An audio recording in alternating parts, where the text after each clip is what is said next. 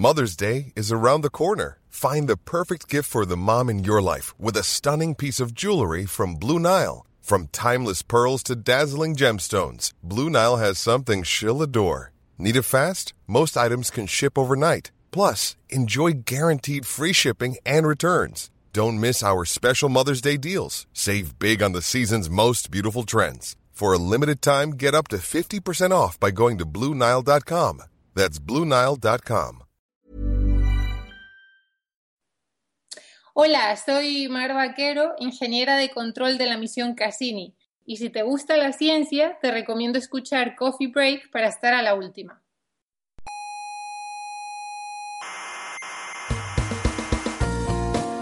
Aquí comienza Coffee Break. No me interesa. La tertulia semanal sobre actualidad científica. Me da igual porque yo no creo en la ciencia positiva. Ah. Yo soy más de Iker Jiménez. ¿No le gusta a usted la ciencia positiva? Me repugna. ¿Pero por qué? Eh? Porque a mí el empirismo me ha hecho mucho daño. Coffee Break, el único programa que hace gala de su empirismo. A mí el empirismo me ha hecho mucho daño. Duela a quien duela.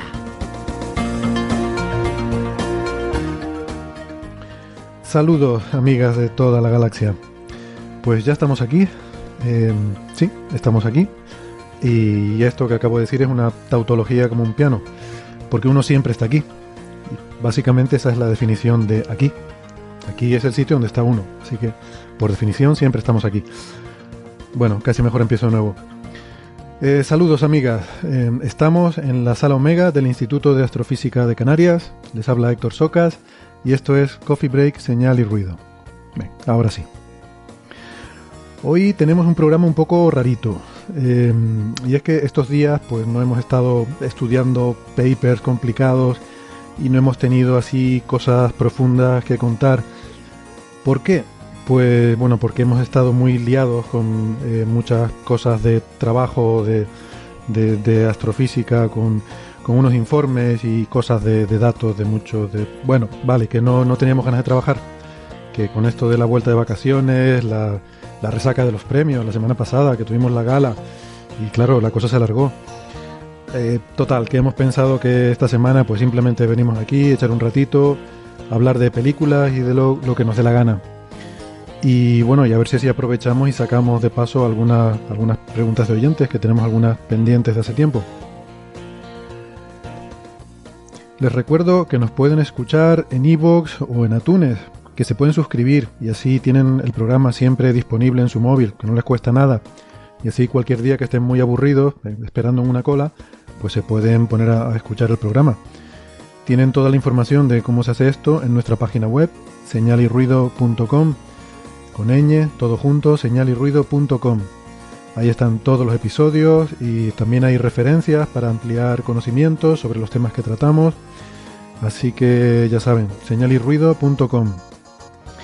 Si quieren hablar con nosotros, dejarnos preguntas, eh, enviarnos críticas, eh, eh, dejarnos preguntas, lo mejor es que nos busquen en las redes sociales, que estamos en Twitter y en Facebook, somos muy activos, y también nos pueden escribir mensajes a la dirección oyentes señalirruido.com. Estamos en varias emisoras de radio. En Canarias nos pueden escuchar en Icoden Daute Radio, en Radio El Día, Radio ECA y Ondas Yaiza. En Madrid eh, hemos colonizado la sierra, estamos en Onda Pedriza, en Aragón en Radio Ebro y en Argentina en la FM 99.9 de Mar del Plata. En nuestra página web tienen los horarios y las frecuencias de estas emisoras. Y hoy para compartir tertulia, aquí en la sala Omega tengo a Carlos Westendorf, arroba cwesten. Hola Carlos, Hola, ¿qué tal? que es eh, doctor en ciencias físicas, eh, investigador del Instituto de Astrofísica de Canarias. También está conmigo eh, Héctor Vives, Muy buenas. arroba Dark Sapiens, eh, doctor en ciencias físicas, investigador del Instituto de Astrofísica de Canarias, haciendo las presentaciones completas. y por videoconferencia tenemos en la Universidad de Cambridge a Carlos González, arroba Carlos GFND. Hola Carlos, Hola, buenas, ¿qué tal? ya, ya me lo sé, ya, ya me sale hasta fluido. es eh, doctor en ciencias físicas, investigador, como decía, en la Universidad de Cambridge. Y en Málaga tenemos a Francis Villatoro. Eh, hola Francis. ¿Qué tal? Yo ahora estoy aquí con confusión, porque hay dos Carlos y dos Ed. Joder, yo soy Western. Para echar un folín estamos. Arroba, Francis es arroba emulenews, es eh, doctor en ya ni me acuerdo de qué cosas, porque matemáticas. física, matemáticas, informática, en- bueno, en matemáticas es el doctorado, y, y, eh, profesor en la Universidad de Málaga. Y bueno, antes de empezar quería, quería comentar que eh, vamos a tener al final del programa una entrevista con eh, Andreu Clement, que es el promotor de una iniciativa muy interesante, que igual la han visto por ahí en redes sociales, se llama Ciencia en el Parlamento, hashtag eh, Ciencia en el Parlamento en Twitter, y se trata de, de una iniciativa que persigue, mm, bueno, que se haga algo parecido a lo que se hace en otros países, eh, por ejemplo, Australia, donde los parlamentarios se reúnen una vez al año con eh, científicos para, bueno, pues un poco poner en común eh, problemas, inquietudes, que haya un poco comunicación entre la política de alto nivel y la ciencia. Eh, bueno, también con la idea de que, primero, que permea a lo mejor quizás un poco de, de lo que es el método científico y la forma de discusión científica en la política, y también en el otro sentido que los investigadores, los científicos, pues tengamos una idea de por qué los políticos eh, toman las decisiones que toman o cómo funcionan las cosas, ¿no? Que sea una cosa en los dos sentidos. Y esto además nos interesa mucho porque eh, nos comentaba eh, Andreu Clement que bueno, es, es oyente habitual del programa y de hecho lo tuvimos eh, en un programa eh, hablando de su trabajo de investigación en el Hospital Gregorio Marañón, donde trabajan en desarrollar tejido cardíaco sintético y, y que justamente escuchando un programa nuestro en el que estaba hablando Ángel, Ángel López Sánchez hablando de cómo se hacía esto en Australia, pues se le ocurrió la idea de por qué no implementar eso aquí en España, ¿no? Entonces, bueno, al final del programa, como digo, les, pondremos esta conversación, pero desde luego les invitamos a que se sumen a esta iniciativa que nos parece interesante, ¿no? Sí, más que es una cosa curiosa que, que, eh, que haya en España esa permeabilidad, porque por ejemplo aquí en Inglaterra también es una cosa que está súper integrada. O sea, el gobierno tiene una oficina de ciencia y cada ministerio tiene un, un, advisor de ciencia y tal, e incluso llegan a hacer cosas. Eh, eh, tienen un, programa de ayudas que se llama, creo que se llama el de, el de, la Royal Society, que es el Royal Society Pairing Scheme, que lo que consiste básicamente es como los intercambios estos que hacíamos en el instituto, que te ibas un mes a no sé dónde y después venía el niño de no sé dónde a tu casa, pues mm. hacen esto con políticos y con, y con científicos. Entonces, una semana se viene un parlamentario a tu despacho o a tu laboratorio o a lo que sea, y una semana te vas tú al parlamento, un poco que todo el mundo tenga la experiencia cruzada de, de, de qué es lo que hacen la otra, no, cómo se toman las, en nuestro caso, cómo se toman las decisiones en el parlamento, cómo, cuál es el funcionamiento interno del, del sistema político. Y en el caso de un político, pues, o sea, que vea un poco cuando, cuando lea aquello de un estudio demuestra que no sé qué, pues que sepa realmente qué es lo que, qué es lo que, qué es lo que ha pasado, ¿no? Uh -huh. Curioso, pues no lo sabía. Muy bien. Eh, bueno, sí que es verdad que Andreu efectivamente mencionaba también el Reino Unido, ¿no? Como otro de los países de ejemplo donde se hacen este tipo de cosas. Vale. De, de hecho, por ejemplo, otra cosa curiosa aquí, o sea, Margaret Thatcher era química. Hmm. Uh -huh. o, sea que, o sea, hay cierta, cierta, o sea, yo creo que bueno, y Angela hay un Merkel, poco más, ¿no? poco más de osmosis entre No, la ciencia y la física, política que, que física. en España. Angela Merkel, sí, ¿no? Que era- Aquí en España Rubalcaba era químico también. Sí, Sí. te tienes que ir muy... Tienes que ir muy Ya, a- claro, ahora al pasado. bueno, al Solana, pasado. creo que Javier Solana también era físico, Físico, si sí. no recuerdo mal. Sí, pero vamos, eso, que, que los cuentas con una mano. Sí, sí, Sí, no, por claro. eso, o sea, cuando te acuerdas, o sea, cuando hasta yo con la memoria que tengo soy capaz de, de recordar ¿no? fulanito y menganito en toda la historia de la democracia, pues bueno, eh, así está la cosa. Eh, vale, venga, vamos con nuestra sección favorita, que la tenemos un poquito abandonada últimamente. Aquí comienza Señales, Señales, señales de los oyentes. de los oyentes, de los oyentes,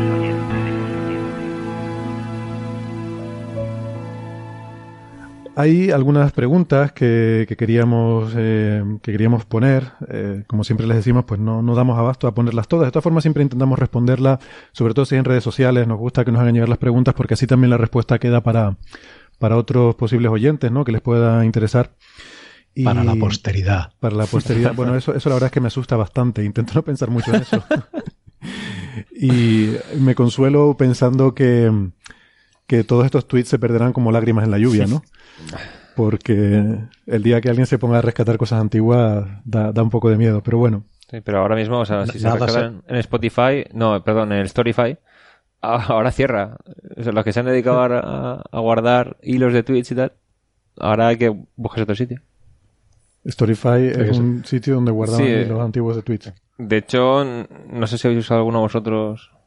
No, era, pues si tienes un montón de tweets que quieres guardar de algún tema, de un Ujú. hashtag y tal, se podían poner ahí y tenías como una web con todo recopilado. Ah, vale, vale. Y se ha estado usando mucho y ahora van a cerrar la página. Vale. Pero bueno. Pero de y, todas y va a maneras- desaparecer, eh, perdona Héctor. Sí, hay que hacer backup de ¿Va a todo. desaparecer todo lo que estaba ya publicado en Storyfy? Sí, hay que hacerse backups si se quieren preservar cosas. O sea, los, los tweets se mantienen, pero digamos Claro, los que tweets van a estar en Twitter, esas, pero sin esas recopilar. historias que estaban ahí recopiladas, eh, vale. Bueno, ¿No? eh, pues si, si les parece podemos empezar por una, una pregunta de, de Víctor Linares que nos la, envi- nos la envió por mail Mm.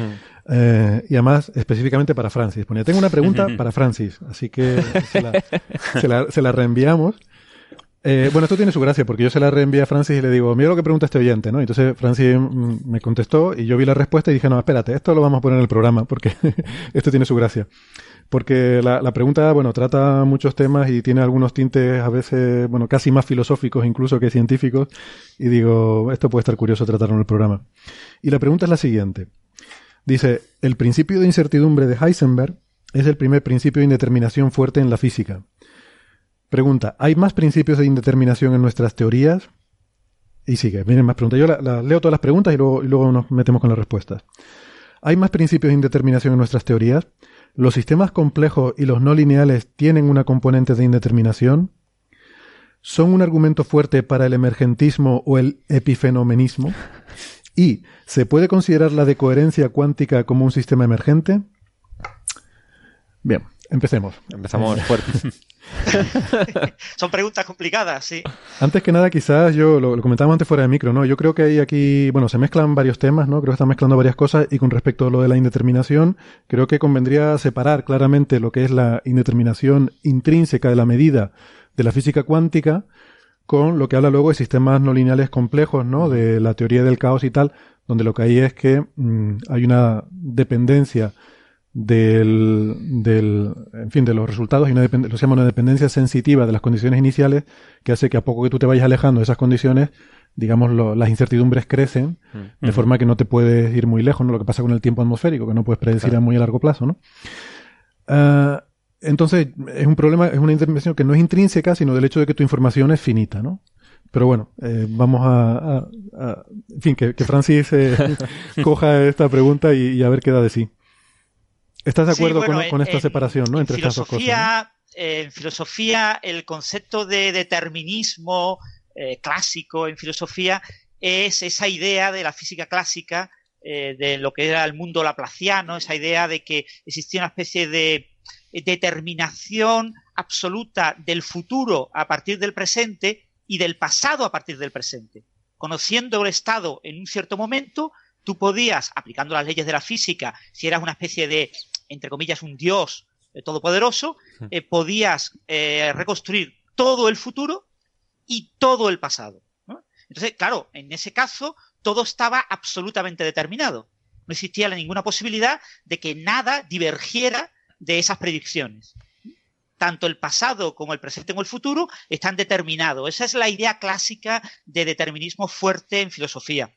Claro, eso no tiene ningún sentido en física. ¿eh? En física, eh, como acabas de comentar, Héctor, eh, por ejemplo, en física clásica, lo que son sistemas caóticos, es decir, sistemas que tienen disipación, pérdida de energía, en los que hay caos determinista, en los que el efecto mariposa, pequeñas perturbaciones en el estado inicial de un sistema hacen que a largo plazo el sistema sea absolutamente impredecible. La evolución del sistema depende muchísimo, es muy sensible a esos pequeños cambios y de hecho, debido a esta sensibilidad a condiciones iniciales, incluso llevar al pasado el sistema le pasa exactamente lo mismo. Y después tenemos los sistemas tipo la mecánica celeste, que son sistemas que conservan la energía, sistemas que se llaman hamiltonianos, eh, sistemas que, con, que, conservan la energía y que tienen lo que se llama estocasticidad. El hecho de que como eh, esto, eh, al estar conservada la energía, tengo el sistema puede explorar en lo que se llama el espacio de fases un volumen finito de ese espacio de fases, pues tiene que dar muchas vueltas en ese espacio de fases y entonces pequeñas eh, distancias entre el, el estado del sistema en un momento pueden llevar a, a largo tiempo eh, grandes distancias en el estado del sistema, ¿no? Con lo que, de nuevo, también tengo una impredecibilidad, ¿no? sea, es decir, tanto los sistemas que conservan energía como los que no son impredecibles, tanto hacia el futuro como hacia el pasado. Aquí quiero interrumpir para aclarar que el espacio de fases es simplemente de, para todas las partículas que tengas, pues sus componentes de posición, velocidad y tal. O sea, no es una cosa de universos paralelos ni cosas raras. Claro. Simplemente O sea, todas los parámetros posibles- los que pueden parámetros. tener las partículas. De todas formas, yo- Exactamente. En, en principio, en la descripción de la mecánica celeste, en la descripción hamiltoniana de la realidad, que ya os digo, tiene una eh, validez limitada porque la realidad ya sabemos que no es hamiltoniana. No es, no es- no- no- la, la- la energía, en principio, Mm. eh, en física clásica no se conserva, ¿no? Solo se conserva bajo el límite de que tú impones de que en ciertas circunstancias el sistema se comporta como si eh, todo se conservara, ¿no? Pero en ese tipo de circunstancias, eh, el espacio de fase describe el estado del sistema, como lo hace en la mecánica cuántica, pues el, el, el- el hamiltoniano, o la descripción hamiltoniana, ¿no? El, espacio de todos los posibles estados del sistema. Entonces, en ese sentido, se comparte una matemática parecida entre la mecánica clásica y la mecánica cuántica, pero en cualquier caso la impredecibilidad es la misma. Es decir, el concepto filosófico de determinación fuerte, es decir, que un potencial Dios todopoderoso eh, puede conocer todo desde el pasado hasta el futuro eh, eh, a partir del presente, en física no tiene sentido. ¿no? Nuestras leyes físicas siempre están limitadas y es imposible conocer con todo detalle. Toda ley física tiene un rango de validez y cuando te sales fuera de ese rango de validez, automáticamente la ley física no es aplicable. Y lo que en apariencia tú podrías predecir de manera absoluta con una ley física que es aplicable, yo qué sé, entre el micrómetro y el metro, entonces si todo solo existiera en esas escalas, tú tendrías eh, predictibilidad absoluta, no existe porque por debajo del micrómetro ya esa ley física no es aplicable Claro. o por encima del metro ya no es aplicable y por lo tanto rompes ese determinismo absoluto. Luego en física no existe el determinismo fuerte y tampoco existe lo contrario, el indeterminismo fuerte. Es decir, en física todo está indeterminado por principio. ¿no? Todo es, todas las leyes físicas tienen regímenes de aplicabilidad y fuera de esos regímenes de aplicabilidad yo no puedo utilizarlos para predecir.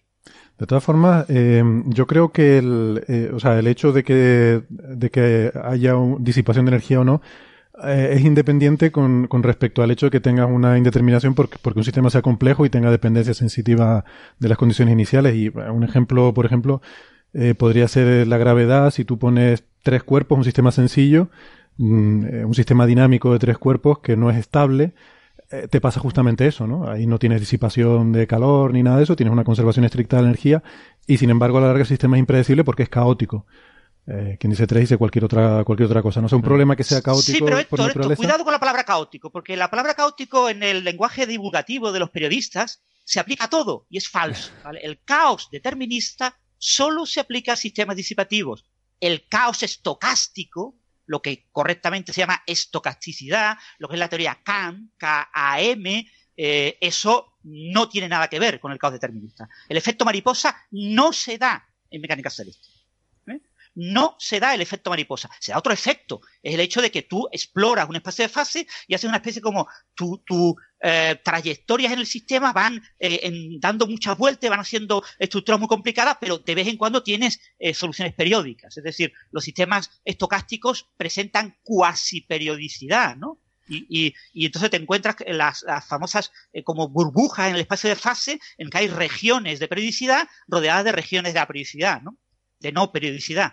Eh, pero eso es un comportamiento completamente distinto, aunque alguna gente abuse de la palabra y hable de caos. Sí, pero realmente es un comportamiento también que, tam- o sea, que también sufre de o adolece de esta eh, impredecibilidad de la que estamos hablando, porque eh, en las circunstancias en las que no tengas soluciones periódicas, tienes dependencia sensible de condiciones iniciales. Es decir, si tú vas a extrapolar a un tiempo muy lejano, eh, depende lo que va a ocurrir en el sistema de detalles tan infinitesimalmente pequeños en tu sistema actual que si no eres capaz de conocerlo todo con precisión infinita, no vas a poder extrapolar hacia adelante con precisión infinita, ¿no? A eso me refiero con esa, con esa incertidumbre, ¿no? Sí, yo quería añadir que si quieres esa precisión tan grandísima en los cuerpos ya tienes que meter efectos disipativos. Porque las mareas producen efectos térmicos, la radiación solar... Bueno, yo estaba hablando de un caso También. matemático puramente, no, no de un caso real, ¿no? Sino de un caso Sí, pero en el matemático. caso del sistema solar- tengas- O sea, la radiación solar y el cómo rota un asteroide puede cambiar su órbita hacia más lejos y tal. Entonces, la al final, realidad está sí claro que... es muy complicada, ¿no? O sea, Sí, lo que sí, quiero decir es que incluso un ejemplo, un problema sencillo, donde no tengas disipación, Mm. eh, de, disipación de energía, puedes tener también este problema de la dependencia de las condiciones, que hace que en la práctica sea imposible extrapolar Ujú. Si no tienes un conocimiento infinito. No puedes tener nunca un conocimiento infinito con precisión infinita de todo, entonces no puedes extrapolar un tiempo arbitrariamente largo hacia adelante o hacia atrás, ¿no? Que al final, mm, bueno, va también en la misma dirección de esta, de esta indeterminación clásica eh, de, de los sistemas complejos.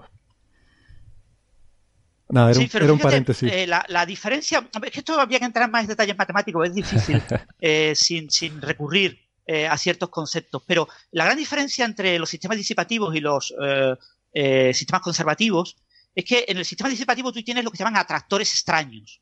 ¿eh? Tu solución va dando vueltas en, en una cierta región, una especie de volumen. Ese, ese volumen eh, en el espacio de fases tiene en detalle pues, una estructura fractal, etcétera. Pero tú moviendo en ciertas curvas. Sin, sin, embargo, en ese sistema no hay curvas cerradas. Y, sin embargo, en los sistemas estocásticos, en los sistemas como de la mecánica celeste, eh, eh, hay regiones en las que sí hay curvas cerradas, sí hay trayectorias cerradas, y eh, cuando te sales de la trayectoria cerrada, sí puedes llegar a otras trayectorias cerradas o a trayectorias que no son cerradas. ¿no? Entonces, la, las posibles dinámicas, en el caso eh, conservativo y en el caso eh, no conservativo son muy diferentes. ¿no? En ambos casos hay impredecibilidad, tú no puedes predecir el futuro, tú no puedes saber si el sistema solar es estable o no es estable, eso es imposible de saber, eh, e incluso teniendo en cuenta, eh, asumiendo que todo fuera eh, conservativo, pero hay importantes diferencias de, en el sentido intrínseco. ¿no? Mm. En cualquier caso, lo que sí es verdad es que el, el oyente estaba preguntando por el principio de incertidumbre de Heisenberg ¿no? y el principio de indeterminación. En la mecánica cuántica esto se exagera un poquito, porque hay que recordar que en 1925 Heisenberg presentó los dos. En 1925 el artículo de Heisenberg presenta un principio de incertidumbre, es decir, cómo afecta el hecho de que haya propiedades físicas complementarias y el hecho de que cuando yo mido una de esas propiedades físicas complementarias, el error en la medida está correlacionado con el error en la medida de la otra magnitud eh, complementaria, y presentó Heisenberg también en ese artículo el principio de indeterminación. El hecho de que, en su opinión, era bastante posible de que esto fuera una indeterminación intrínseca, es decir, de que realmente los sistemas físicos no tienen esas propiedades bien definidas. Una partícula no tiene velocidad, una partícula no tiene posición, una partícula tiene algo que en ciertos experimentos, cuando yo trato de medirlo como posición, lo mido como posición. Y en ciertos momentos, en estos experimentos, lo que yo trato de medirlo como velocidad, lo mido como velocidad. Y siempre con posición con incertidumbre y siempre con velocidad con incertidumbre. Pero la partícula no tiene ni posición ni velocidad. Esos conceptos no son aplicables. Eso es lo que nos viene a decir un poco el principio de indeterminación de Heisenberg. ¿no? no hay una realidad subyacente, entre comillas, en la época de Heisenberg, clásica, que tenga unas variables ocultas que expliquen eh, de manera, digamos, entre comillas, bien determinada, bien determinista, eh, todo el azar cuántico, sino que realmente la realidad es intrínsecamente azarosa y esas propiedades no están bien definidas. ¿no? Bien, pues yo creo que esos son los dos conceptos básicos ¿no? que habría que, manejar aquí. Entonces, bueno, pregunta, ¿hay más principios de indeterminación en nuestras teorías? Eh, yo creo que son, digamos, las dos grandes clases de principios de indeterminación. Eh, no sé si la pregunta se refiere a que hay también eh, en física cuántica hay principios de, inter- de- de indeterminación que afectan a otras variables conjugadas, no solo posición y, y velocidad, a las que se refería Francis. El tiempo y sino- energía también podría considerarse. Claro, es, lo mismo. Dos variables conjugadas, ¿no? Tiempo y energía. Sí, hay, hay muchas variables conjugadas. O sea, en sistemas, en, en física cuántica tú puedes construir un sistema con ciertas variables que están conjugadas, ¿no? En general, eh, lo que en la mecánica celeste eran las variables de acción, lo que era eh, la relación entre variable ángulo y variable acción, acción es cambio de energía en unidad de tiempo, en intervalo de tiempo, eh, pues esas dos variables siempre están eh, relacionadas, son complementarias en mecánica clásica y pasan a ser automáticamente complementarias en mecánica cuántica, en la versión cuántica del sistema. Luego, en un sistema cuántico yo puedo introducir variables complementarias muy fácilmente. Las componentes del spin son complementarias, las del momento angular, cualquier variable, hay muchísimas variables en física cuántica son, eh, se pueden encontrar parejas complementarias. ¿no? Hmm. En, en estas variables eh, complementarias eh, aplican principios de indeterminación tipo Heisenberg y eh, yo tengo pues esa incapacidad de conocer de manera precisa los valores simultáneos de ambas variables complementarias. Yo solo puedo eh, conocer los valores de una variable con cierta eh, incertidumbre estadística en la medida y la otra variable con cierta incertidumbre, eh, a- realizando medidas sobre el sistema cuántico. Lo que nos dice el principio de indeterminación de Heisenberg es que en, eh, en rigor eh, no puedo conocerlas con absoluta precisión porque realmente no tienen valores absolutamente precisos. ¿no? Y me gustaría destacar un punto importante. La mecánica cuántica no relativista, donde aplica el principio de Heisenberg, básicamente es una aproximación a la realidad, Mm. como la entendemos hoy en día.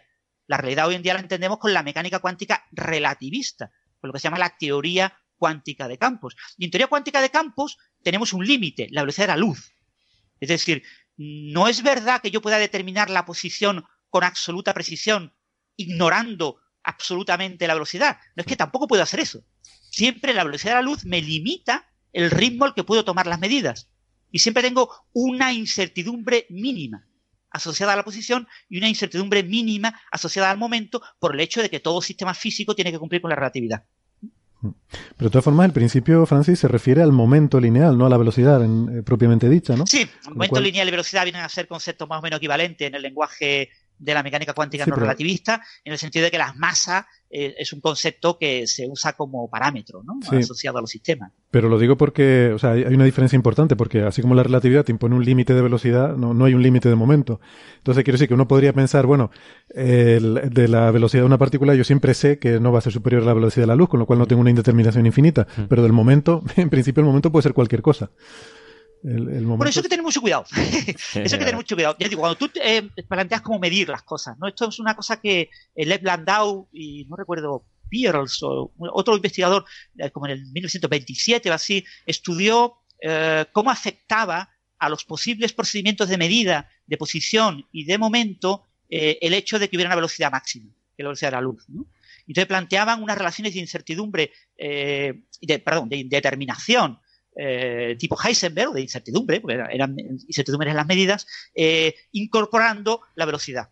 Y se llegaba a que había una medida eh, mínima posible de la posición de una partícula en función de su energía masa. ¿Mm?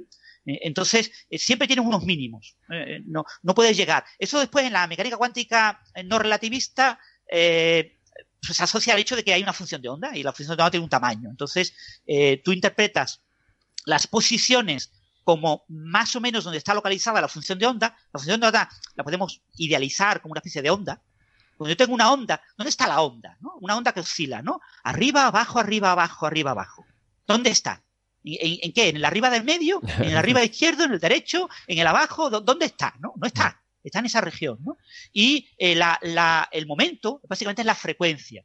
La frecuencia es un concepto que solo está definido para ondas infinitas, pero las ondas infinitas no existen, ¿no? Entonces, toda onda finita, pues tiene un, un ancho de banda, tiene, tiene una multiplicidad de frecuencias, ¿no? Entonces, tanto la posición como el momento lineal, eh, uno asociado, digamos, a dónde está más o menos la onda y otro asociado a, a qué frecuencia vibra la onda, ambas tienen incertidumbres intrínsecas.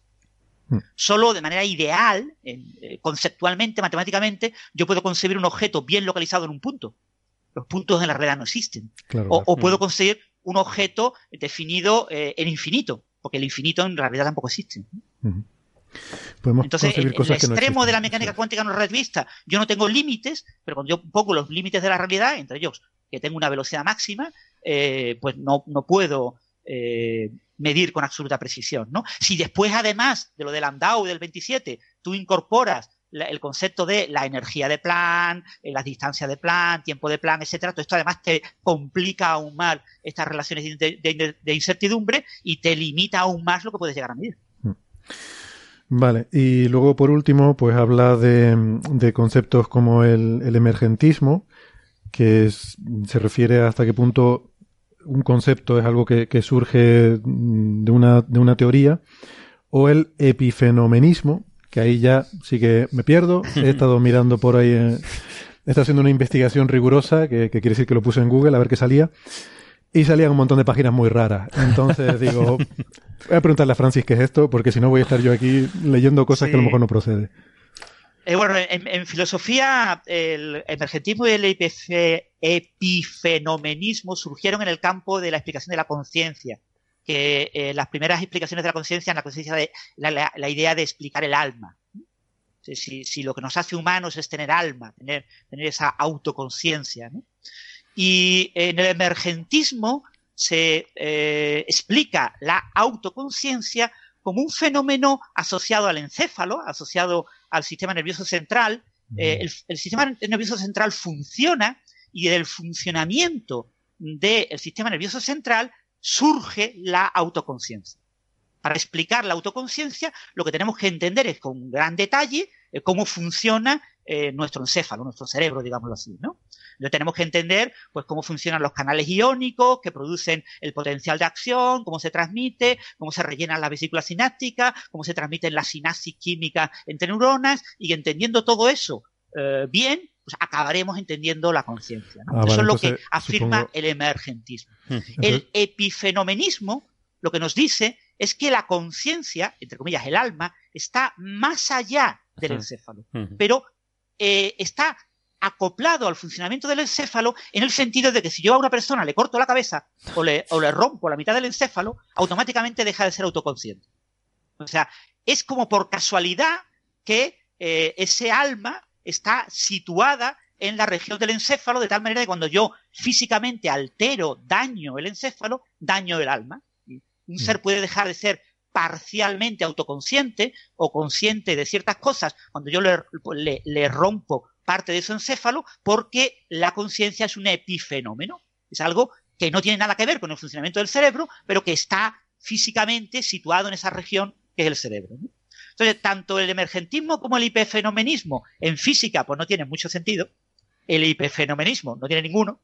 Y, y el emergentismo en física es una cosa muy distinta. En, en física, cuando hablamos de fenómenos emergentes, eh, que no es lo mismo que el emergentismo, Es eh, lo que hablamos es Vale, de propiedades físicas que tienen un rango de validez que fuera de ese rango de validez no tienen sentido. Entonces, hay ciertas propiedades, por ejemplo, la propiedad de la masa. Que un objeto tenga masa. Pues eso no es verdad. Los objetos no tienen masa. La masa no existe. O sea, eh, ciertos campos cuánticos interaccionan con otros campos cuánticos y de esas interacciones y de esas transferencias de energía aparece una cosa que de manera efectiva entendemos como partículas que tienen masa. Y, y ese concepto de masa lo tenemos heredado de una época, la época de Newton, en la que Newton no sabía que existían los campos cuánticos.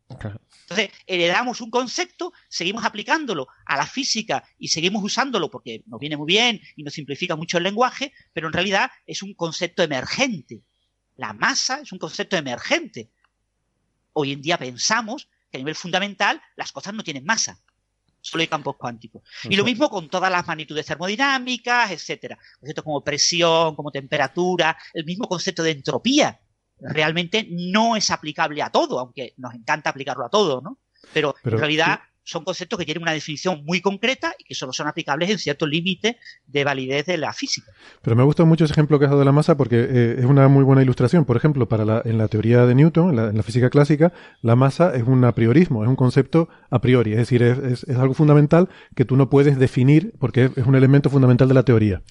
Mientras que eh, en teorías cuánticas de campos, la masa es un concepto emergente. Es decir, tú tienes unos elementos más fundamentales que son esos campos cuánticos, y de ahí surgen cosas como la masa, eh, salen de forma natural de la teoría. No es algo que tú tienes que asumir, como era en, en teorías clásicas, ¿no? Vale, pues... Bueno, pues esperamos que le... Ah, bueno, sí, y luego hay una última pregunta del oyente, que es si la de coherencia cuántica, claro. Entonces ahora entiendo por la, la disquisición de Francis sobre el tema de la conciencia con el emergentismo y el epifenomenismo. Luego pregunta por la de coherencia cuántica como un sistema emergente. Supongo que lo que estás preguntando por esta idea de que si es, es el alma, es el observador, es la conciencia la que produce el colapso de la función de ondas y lo- es lo que define la medida, ¿no? Que es una de esas cosas así que están ahí un poco en la en la cultura popular, ¿no? A la hora de, de hablar de, de estos conceptos que Sí, promovidas por ciertas personas. sí, promovidas. Sí, bueno, eh, ya te digo, es muy complicado decir si la de coherencia cuántica es un fenómeno emergente o no. Es, es complicado, pues todavía, eh, pero en principio mm, la de coherencia cuántica lo que nos explica es cómo emerge el mundo clásico a partir del mundo cuántico. ¿no? Lo que nos dice la de coherencia cuántica, grosso modo, es que eh, los sistemas cuánticos, cuando tienen a evolucionar, eh, interaccionan con el entorno. Yo no puedo considerar un sistema cuántico completamente aislado del entorno, siempre tiene interacciones con el entorno, y las interacciones con el entorno son muy complicadas, porque no tengo una buena descripción cuántica del entorno, aunque el entorno sea cuántico. Eh, entonces, como no tengo una buena descripción del entorno, para mí el entorno es algo que afecta al sistema cuántico y que hace que eh, sus estados coherentes, que sus superposiciones cuánticas, pues se vayan como destruyendo, vayan siendo menos coherentes, ¿no? O sea, hay un grado de coherencia y voy perdiendo ese grado de coherencia y eso es lo que llama la decoherencia cuántica. Entonces, eso te explica que un sistema cuántico grande, pues acabe comportándose como un sistema clásico. Un sistema cuántico eh, en contacto con un entorno eh, acabe dejando, perdiendo sus propiedades cuánticas. Si yo lo coloco en un estado muy coherente, un estado cuántico muy puro, eh, ese estado cuántico acaba siendo rompiéndose, acaba convirtiéndose en un estado mezcla, un estado en el que hay una descripción estadística clásica, porque la probabilidad cuántica, la estadística cuántica y la estadística clásica son estadísticas distintas, con probabilidades Mm. distintas, una utiliza la información cuántica, otra la información clásica, pues en un sistema cuántico descrito por la estadística cuántica, por la información cuántica, si hay un entorno, si hay interacciones con el entorno, el sistema acaba decoheriendo, o sea, acaba perdiendo la coherencia y acaba evolucionando con una estadística clásica. Y ya no viola eh, las desigualdades de Bell, etcétera, etcétera. ¿no? Entonces, eso es lo que explica la decoherencia. Pero yo no veo muy bien cómo relacionar eso con la emergencia. Sí, yo creo que todo esto tiene que ver con la cosa del proceso de la medida, ¿no? O sea, que, que tú tienes un, un sistema cuántico en una superposición de estados y está en esa superposición, ¿no? El gato de Rödinger está vivo y muerto Mm. hasta que hasta que es medido, ¿no? Entonces, ¿qué es lo que significa medirlo? O sea, si un robot va y lo mira, eso eh, colapsa la función de onda. Eh, entonces, de, de todo este tipo de, de discusiones, bueno, es habitual ver por ahí las especulaciones estas de que no, es que es la conciencia humana la que provoca el colapso de la función de onda, ¿no? Hay incluso novelas de ciencia ficción, muy buena, por cierto, que a mí me gusta mucho, de Greg Egan, que, que van sobre eso, ¿no? Pero, pero bueno, yo entiendo que es ciencia ficción, como... Yo, yo creo que Sí, vais en a tener- laboratorio, en laboratorio la decoherencia cuántica se puede forzar con sistemas cuánticos. Es decir, no necesitas ni un sistema clásico Mm. ni un observador. Eh, Cuando tú tienes Mm. dos qubits en un ordenador cuántico de estos que hay de 15 qubits, tú dejas el ordenador cuántico funcionando él solo y automáticamente, sin que intervenga ningún observador, el sistema decohere y deja de ser cuántico. En O sea, escalas de microsegundos, nano- nanosegundos, dependiendo del número de qubits, ¿no? Y ahí lo único que están interaccionando son esos qubits entre ellos y con el entorno, ¿no? Y tú a veces los aíslas con campo magnético, una serie de cosas, lo máximo posible del entorno, ¿no? que no olvidemos que interaccionar es se está chocando con otras partículas o fotones y tal, que de energía y te cambian el estado simplemente. Si no sé, Carlos, Yo creo Pero que ya que, que- que los campos cuánticos, la- el concepto de localidad es muy complicado en un campo cuántico. Claro. Entonces, la función de onda es, es distinta de cero. O sea, la probabilidad es no nula, incluso a distancias muy grandes. O sea, que a veces uno se imagina el choque, las interacciones, Ya, claro. como dos bolas de billar que chocan. No, no. Pero aquí estamos hablando de interacciones que son no locales, que son a larga distancia incluso. Cuando yo tengo una trampa magnética, tengo varios iones, cada uno en un estado tipo qubit, eh, están eh, levitando en unos campos magnéticos, eh, bueno, son los fotones del campo magnético, pero Claro, claro. eh, son fotones virtuales, entre comillas, una cosa Sí, sí. complicada. El propio campo, ¿no? Vale, eh, pues eh, si quieren pasamos. Luego la siguiente, luego tenemos un par de preguntas eh, interesantes que tienen cierta relación porque tienen que ver con conceptos de temperatura. Y entonces antes, antes que ir a ella, o, o quizás, bueno, voy a leer la primera, por ejemplo, es de José Muela Pechero, que nos la hace por Twitter, y nos pregunta, eh, dice, tengo una duda desde hace algún tiempo. ¿Un cuerpo en el espacio a cuántos grados está? ¿A cero grados? ¿A menos de cero grados? ¿A más? Eh, espero que me puedan responder a esta pregunta. Eh, entonces, bueno, es una, es una pregunta que, que permite sacar una serie de, de conceptos interesantes y, como digo, luego hay otra relacionada y luego hay otros temas también que pensamos tratar que creo que pueden tener que ver con esto. Así que me gustaría mm, empezar recordando un poco lo que es el concepto de, de temperatura y de calor, que son cosas Ujú. muy diferentes, y, y aclarar un poco la diferencia entre temperatura y calor. Eh, la temperatura es una medida de la energía de un sistema. O sea, si tú tienes un objeto, ese objeto está hecho de moléculas, eh, átomos en una red metálica, lo que sea.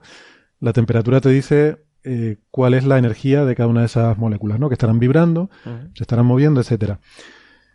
Hay una cosa interesante que es, mm, que es que la mecánica estadística nos dice que cuando tú tienes eh, un gas, por ejemplo, tienes muchas moléculas que chocan eh, muy a menudo entre ellas, pues la energía que tú les des se acaba repartiendo de una cierta forma entre todas esas partículas. O sea, tú puedes tener un montón de partículas paradas y yo meto ahí una que va moviéndose muy rápido. Si, la- si yo las dejo chocar, Mm. al final esa energía que traía esa única partícula se va a repartir entre todas. Y la forma en la que se reparte es muy particular. No se reparte homogéneamente todos Claro. con la misma, sino que hay lo que se llama una distribución maxwelliana. Quiere decir que hay, eh, hay un pico en la distribución, que es que la mayoría de las partículas se mueven a una cierta velocidad, y luego según te alejas de ese pico, eh, hay cada vez menos partículas que se mueven a velocidades cada vez más alejadas de ese pico, ¿no?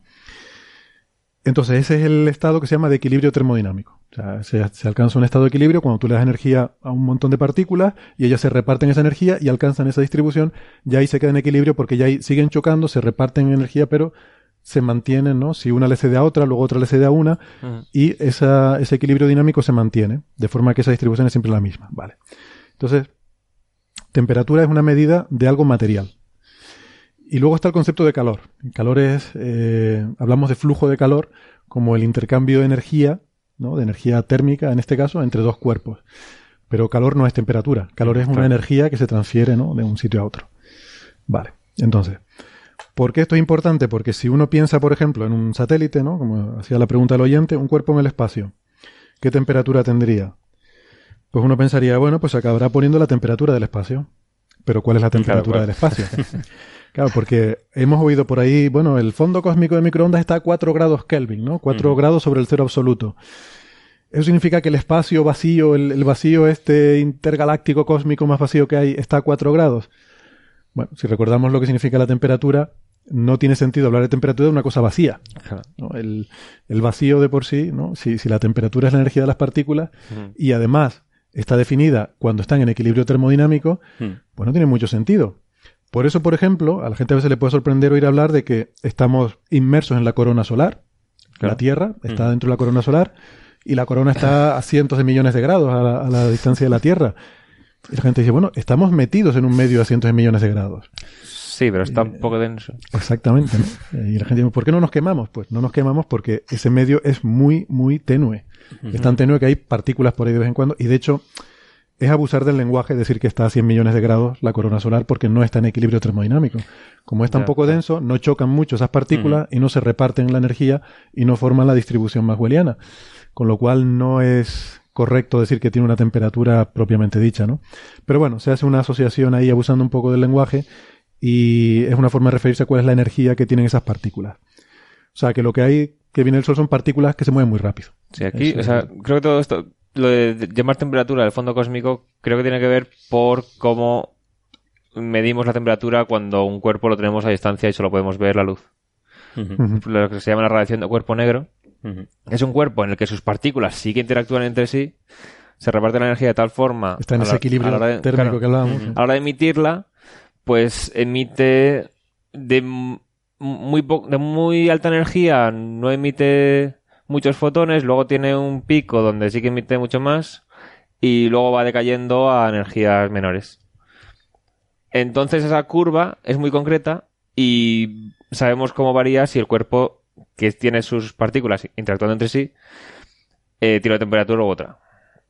Claro. Entonces, claro, cuando medimos en un cuerpo que emite de esa forma y la, la forma de la curva corresponde a una temperatura concreta, decimos, nos llega radiación a tal temperatura. Exactamente. Y el fondo de microondas es un cuerpo negro casi perfecto. Claro. ¿Qué ocurre? Que esa radiación viene de cuando la materia estaba todos los átomos y la luz o sea, estaba interactuando entre sí, de repente emite toda esa luz estando a una temperatura que era, eran 3.000 grados o algo así. Algo menos, 2000 grados. 2000 y 2000 pico. grados, sí.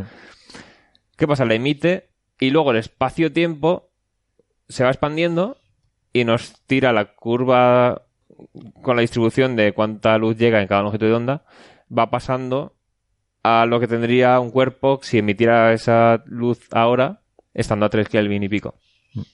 Entonces es como si nos llegara luz de un cuerpo a 3 Kelvin, que tampoco estaba a 3 Kelvin cuando la emitió. No, no estaba, pero el Claro, nos llega no la, la, la forma en que nos llega la luz es como si viniera de un cuerpo a 3 grados Kelvin. Y como viene de todo el universo, pues Decimos eso. Creo que Carlos Esto- iba a decir algo. Sí, que que digo que tampoco, tampoco es una, una cosa tan. O sea, esto de las medidas de cuerpo negro no solo se usan para medir pues, el fondo cósmico en microondas y estrés. Claro, no sé eso para qué. todo. El termómetro, estos termómetros de pistola, por ejemplo, Sí, sí. que todos tenemos para ver si el pollo está hecho. esencialmente es lo que hacen. O sea, los como decías, Héctor, esa curva está tan bien definida que Mm. tú solo con medirla en dos puntos ya sabes, e-, eres capaz de saber qué forma Claro. tiene por, por completo. Entonces, básicamente, esto, bueno, es lo que se hace también en, en- cuando uno hace fotometría en astronomía, ¿no? Tú mides básicamente el flujo que te llega de una estrella a dos colores diferentes, a dos longitudes diferentes, y ya eso te permite eh, inferir qué temperatura tiene, por ejemplo. Porque Claro. sabes que emite más o menos. Porque ya has medido espectros Claro. completos y sabes que las estrellas se emiten de esa forma. Pero, por ejemplo, si el satélite este está en el espacio, o sea, podría entrar en equilibrio con esa radiación a 3 Kelvin a base de emitir el, su energía, pero si le da el sol, Hmm. el sol está a, a 5000 y pico. Pues y también eso- tiene su luz dándole al satélite. Entonces, el satélite, de hecho, la estación espacial, por ejemplo, la parte que le da el sol está como a 100 grados sobre cero en centígrados y la parte que no le da está a 100 bajo cero. Claro. La luna pasa algo parecido. Entonces, la temperatura que tendría un cuerpo en el espacio, en este caso un satélite, la da. la- la- habrá un estado transitorio, tú lo lanzas, ¿no? Está a temperatura ambiente, ¿vale? Está a Mm. 20 grados centígrados, tú lo lanzas. Cuando lo pones ahí, estará a esa temperatura que tenía. Pero rápidamente, pues van a pasar dos cosas. Va a haber una transferencia de energía, va a absorber y emitir energía. Claro.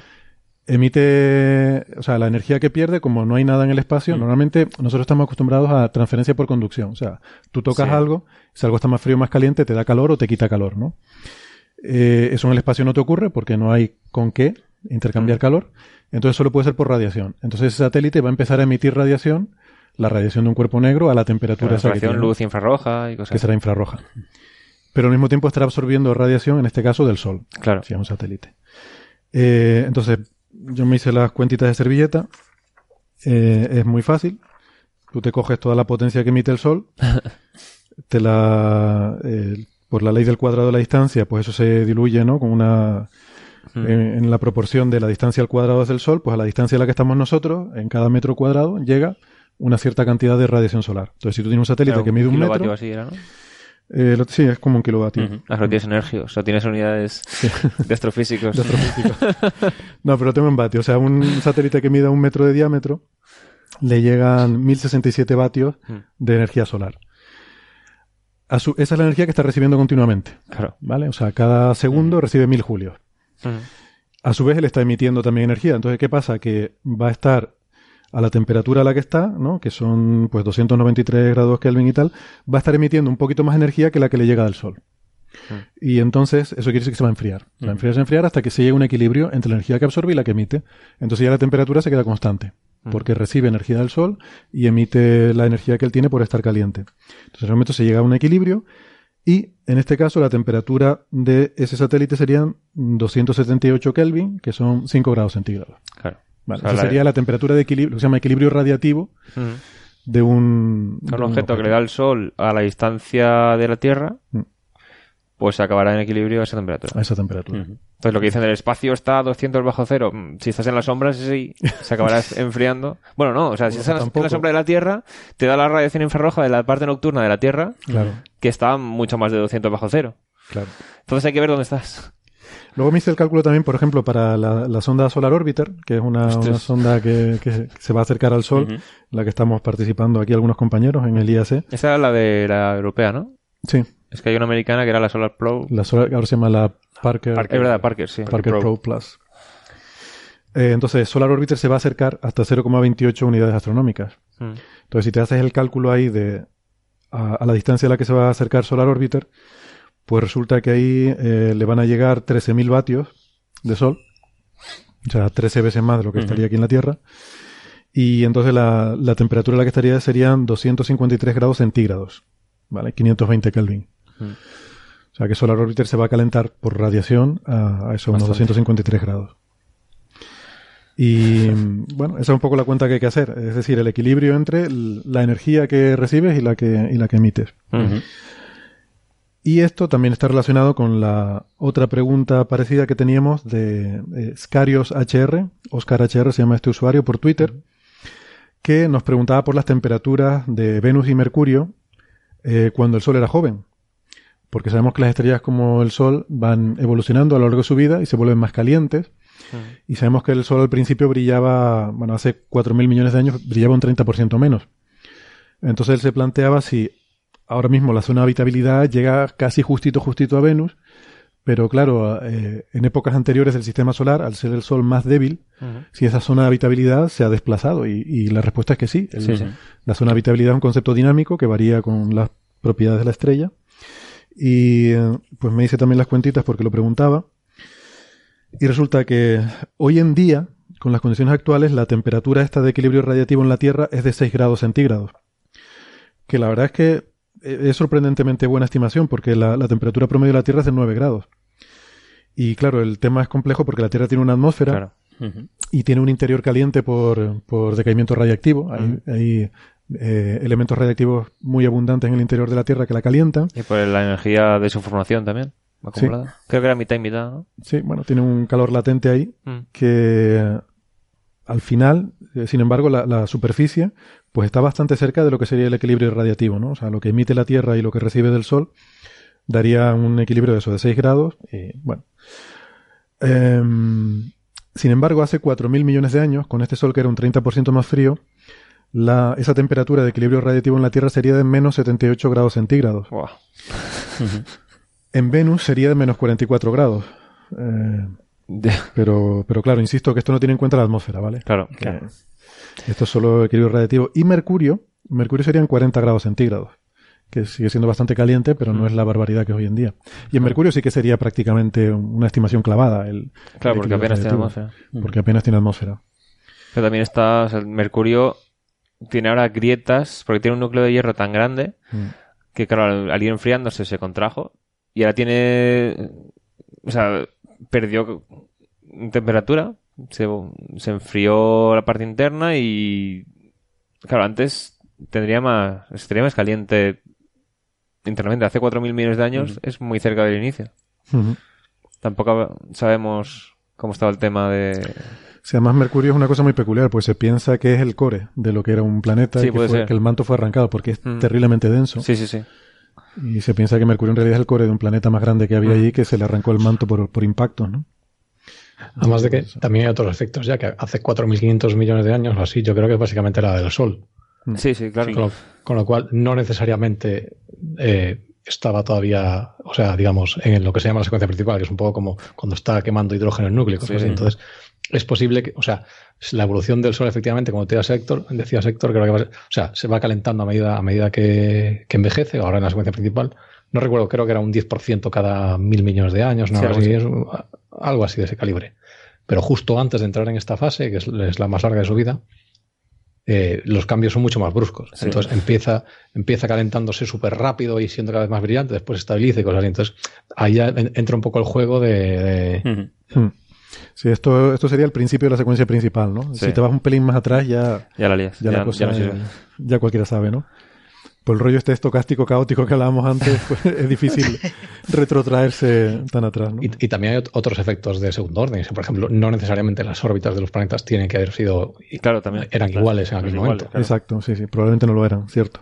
Eso también es... Sí, el tema de la migración planetaria, ¿no? Que. Júpiter se acercó, Sí, sí, sí. y estaba más lejos, y entonces pues eso afectó a las órbitas de los planetas que estaban, eh, los planetas rocosos, ¿no? Que están más cerca del Sol. Entonces lo mismo, la, la posición donde está ahora mismo Mercurio no era donde estaba hace 4.000 millones de años. Claro, estos cálculos se aplicarían a cuando ya se ha estabilizado todo más o menos, unos cientos de millones de años ya, en principio creo que eran Sí, suficientes. pero las migraciones planetarias... eh, Bueno, claro, tenemos el bombardeo masivo que supongamos que hace 3.000 millones de años ya sí que vale Sí, a lo y- mejor y, hace, tres. hace más ya empieza a ir la cosa. Sí.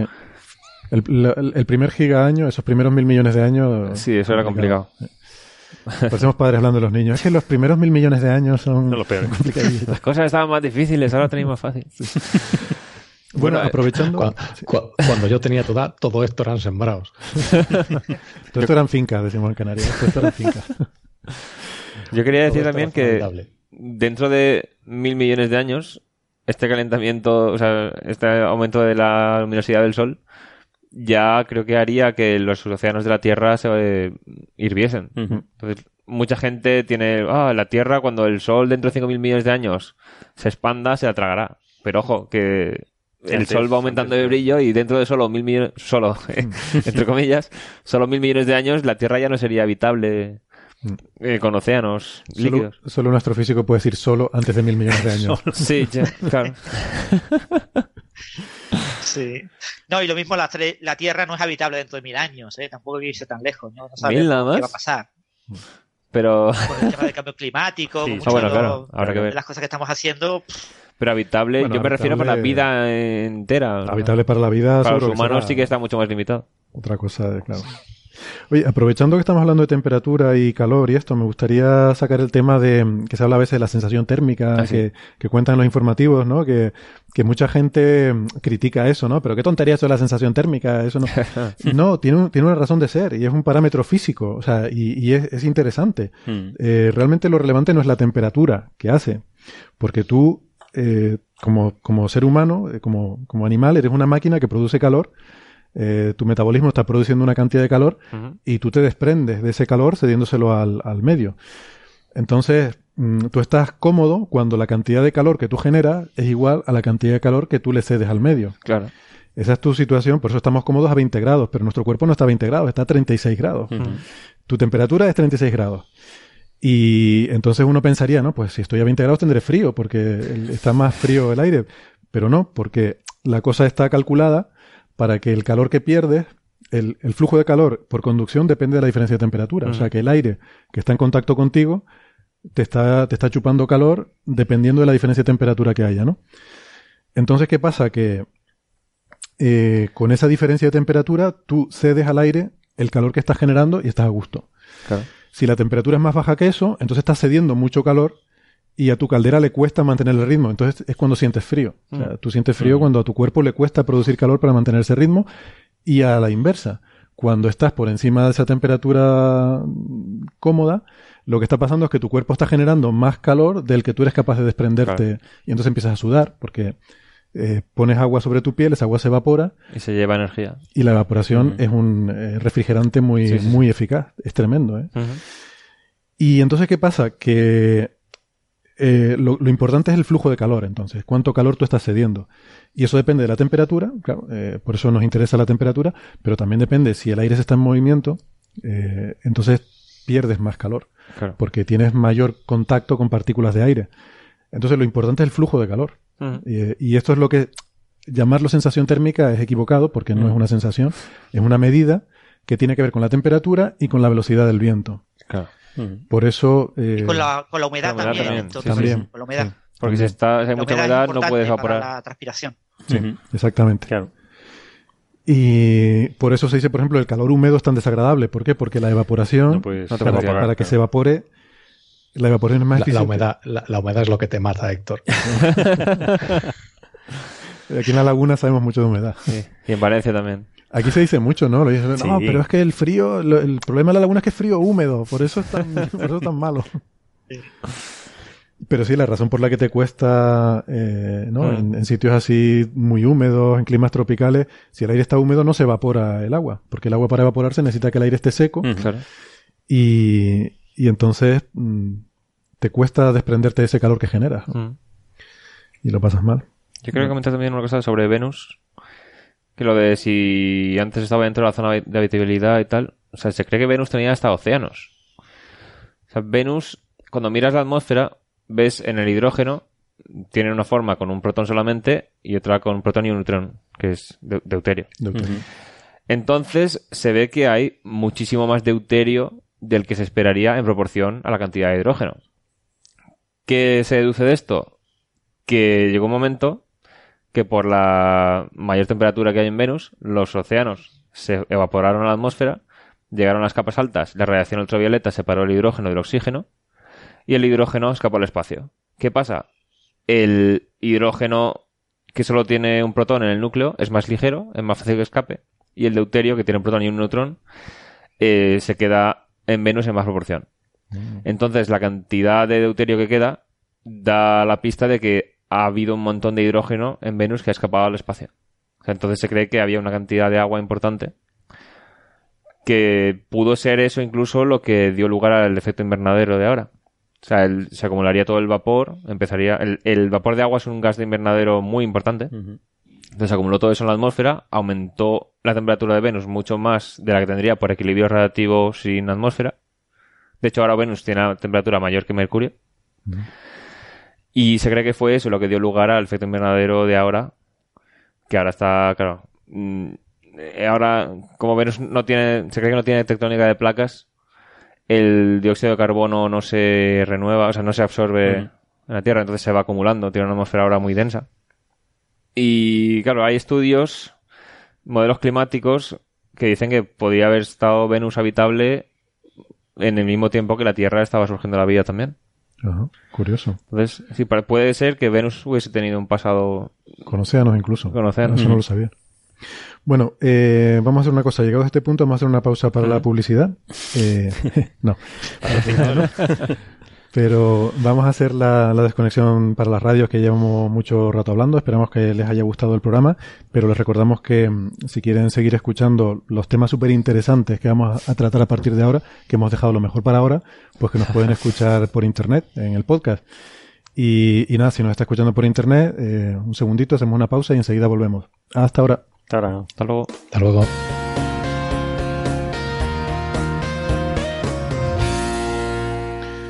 Estamos de vuelta. Eh, hemos estado hablando de mm, cuestiones relacionadas con temperatura, con calor, eh, temas filosóficos. Yo creo que hemos estado teniendo conversaciones muy profundas. Vamos a hablar de películas.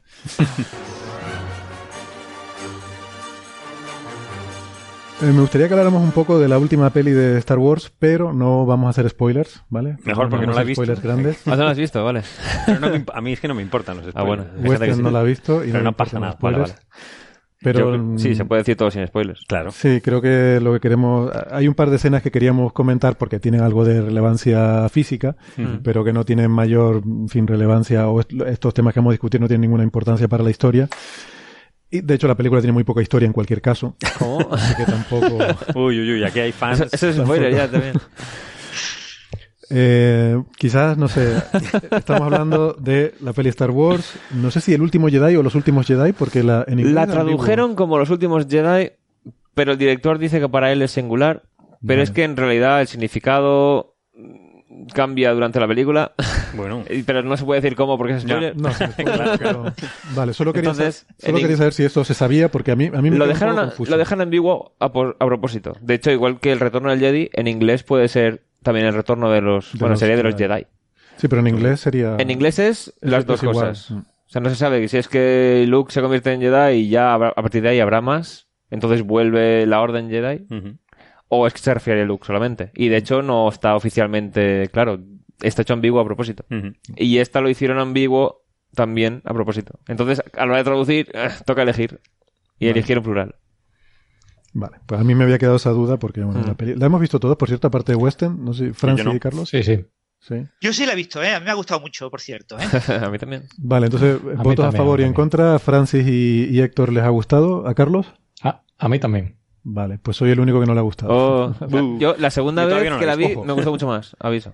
Ah, vale, la segunda vez que ya, si empezamos con la segunda vez que la vi, ya ahí Es no. que la primera quedé en plan, hmm, Esto me recuerda a un amigo mío que me dejaba cintas de música. Escucha esta canción, ¿no? A mí tampoco me gustó la primera vez, pero a partir de la octava o novena De la escucha, digo, octava, novena. ¿pero ¿tú eres masoquista o qué? Llega un momento que. Yo la primera vez estuve en placa. Eso se llama que- lavado de cerebro. O sea, como tienes que No, yo, es que había muchas cosas que no te esperas que lo hagan, o sea, incluso de estilísticamente.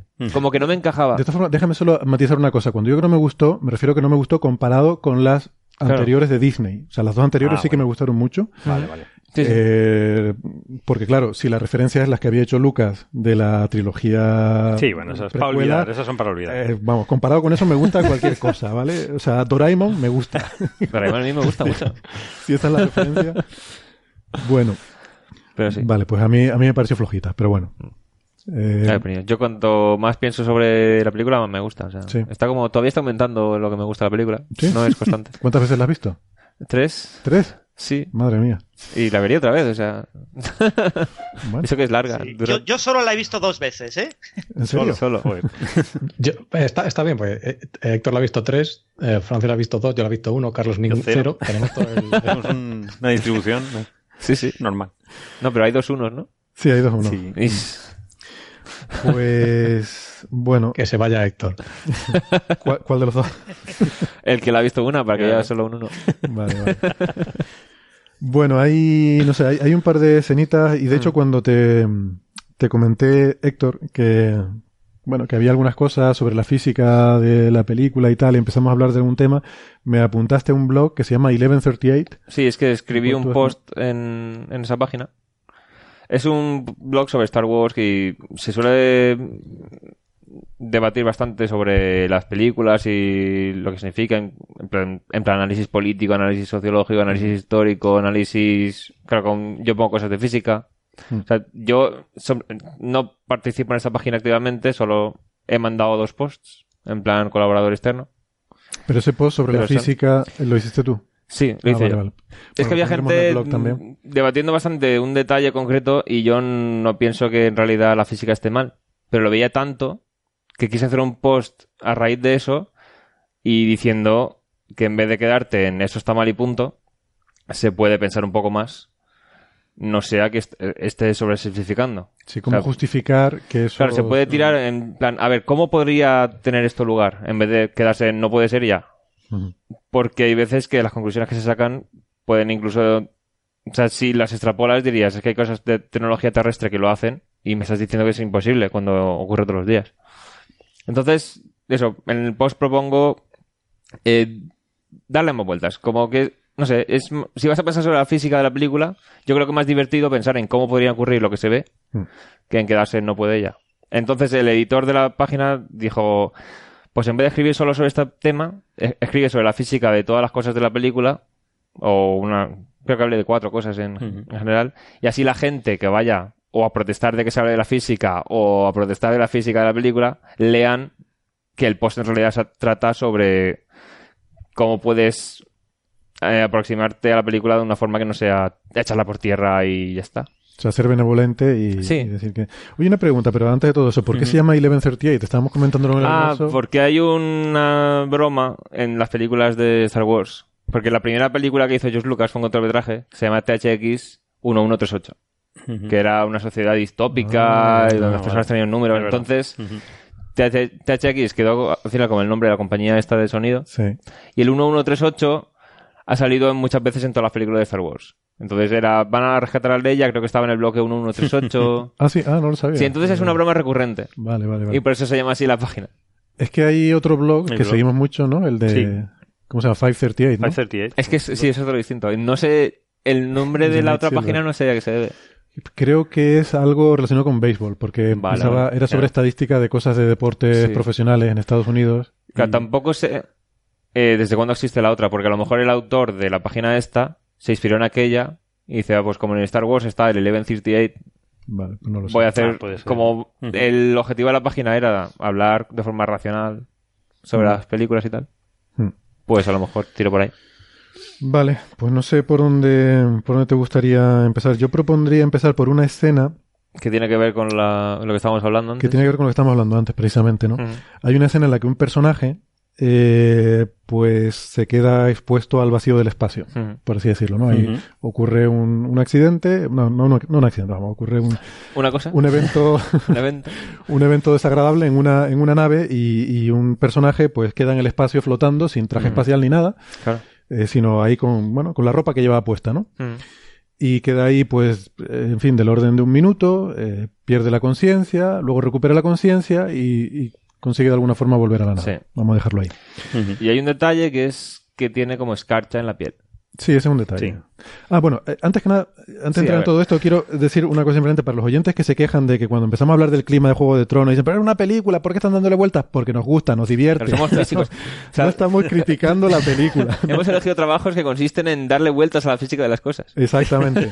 No pretendemos, o sea, decir que haya algo que no sea realista en la física de Star Wars, decir que las naves van por el espacio sin sonido y eso no es físico, no le quita que, que nos guste. O sea, me gusta El Señor de los Anillos y no me Mm. pongo a... Es fantasía, lo disfruta. De hecho, yo Star Wars ni siquiera lo considero ciencia ficción, no sé tú. Para mí es space opera y es fantasía Según, casi. yo creo que si tienes en cuenta las novelas y tal, hay algunas que son ciencia ficción, otras que no. O sea, hay muchos géneros distintos. Las novelas son un poquito más serias, por lo que entiendo, ¿no? Sí, yo por ejemplo, el tema de sonido en el espacio siempre que una novela se ha mencionado el tema de haber sonido en el espacio es para decir que no hay. O sea, es como puedes interpretar que en las películas lo oye el espectador para que sea entretenido, pero en realidad no está ocurriendo. Yo en realidad tengo una teoría sobre eso, porque creo, si te das cuenta, siempre se oye el sonido desde otra nave. Claro. Para mí son interferencias que provocan las ondas. los motores de la nave en los sistemas de... Puede ser, pero hace el mismo sonido dentro de una atmósfera que fuera también. Hay gente que lo que dice, a ver, si yo jugando al videojuego, el ordenador de los años de Catapum puede generarme los sonidos de las naves que pasan por al lado, ¿por qué no puede hacerlo las naves en sí para guiar al piloto por donde le vienen los enemigos? Sí, cosas así, ¿no? Ya, O sea, puede ser algo así. que, o sea. que es generado Claro, artificialmente. puede Bueno, ser así. En cualquier caso, entonces volvemos al personaje que se queda en el espacio. Hmm. Que esto ya es muy Eh, antiguo. Esto es de 2001, Odisea del Espacio. eh, Hubo esa discusión ya en el 68. Sí, Sí, es que ha sido un tema que además en la ciencia ficción eh, quiero tratarlo porque hay, la, o sea, la gente está un poco desorientada, ¿no? Porque Sí. hay películas en las que, ¿no? Como la de Arnold Schwarzenegger de Desafío Ah, bueno. Total, que sale y de repente se empieza a inflar y explota y muere en una explosión. Y hay películas en las que aparentemente no pasa nada así grandemente espectacular, acabas muriendo, porque evidentemente acabas muriendo, y no hay un concepto claro de qué pasaría, ¿no? Sí, pero últim- últimamente van mejorando, pero les ha dado por el tema de poner hielo en la persona cuando se queda en el espacio. Mm. Y eso tiene que ver con lo de la temperatura. Tiene que ver con lo de decir, el espacio está a 3 bajo a 3 Kelvin. Pero claro, el cuerpo humano eh, al no tener el aire alrededor le va a costar mucho emitir ese calor. No pierdes calor. Entonces, la temperatura de la piel, eh, al estar al vacío, el agua, claro, el agua en el espacio a presión cero no puede estar en estado líquido. Pasa o, o a hielo o a vapor. Lo Entonces, primero se te evapora todo. Eh, la de la superficie de la piel, por ejemplo, se evapora, pasa gas. Entonces, eso baja un poco la temperatura. cremita, se te deshidrata, se agrieta la piel, eso queda, queda feísimo, ¿no? Te queda toda la, toda la piel áspera. ¿no? Pero bueno, o sea, eso baja la temperatura de la piel, pero un poquito nada más. No te la congela. De hecho, una vez me pregunté, y, y creo que llegué a responder esa pregunta, ¿qué sentirías si sacas la mano en el espacio? Mucho dolor. Eh, es- No, no, vale, sí. no, no, pero o sea, de- lo que he de leído es térmica. dolor intenso. Sí, pero de sensación térmica. Eh, Sensación térmica, ¿qué, no lo sé. ¿Qué sensación térmica sentirías? Entonces eso, eso no hace falta preguntártelo. O sea, hay, hay, no, es que ahora no recuerdo su nombre, pero hay, hay un astronauta que sufrió una descompresión. Sí. De la mano, sí, Sí. Kittinger. El Sí, que y fue a hacer... estuvo, estuvo unos segundos, ¿no? No, estuvo bastante rato. De hecho, o sea, eh, subió a un globo aerostático para hacer el salto a caída libre el más alto hasta su momento. Luego el de Red Bull hace unos años lo superó. Y de hecho Kittinger fue asesor en esta misión. Y vio que no le cerraba bien el guante, El guante, ¿no? creo que era el guante izquierdo o el derecho, del traje de presión. Entonces decidió no decir nada porque si lo decía le abortaba la misión. Y claro, Ya se la la mano- otro el récord. Sí, sí, o sea, la mano empezó a hinchársele, pero no, o sea, creo que el volumen dijo que era como el doble, o sea, se hinchó la mano. Mm. Y le dolía muchísimo y no, no lo sentía. Pero luego cuando ya llegó a tierra, a las dos horas o así ya la tenía normal.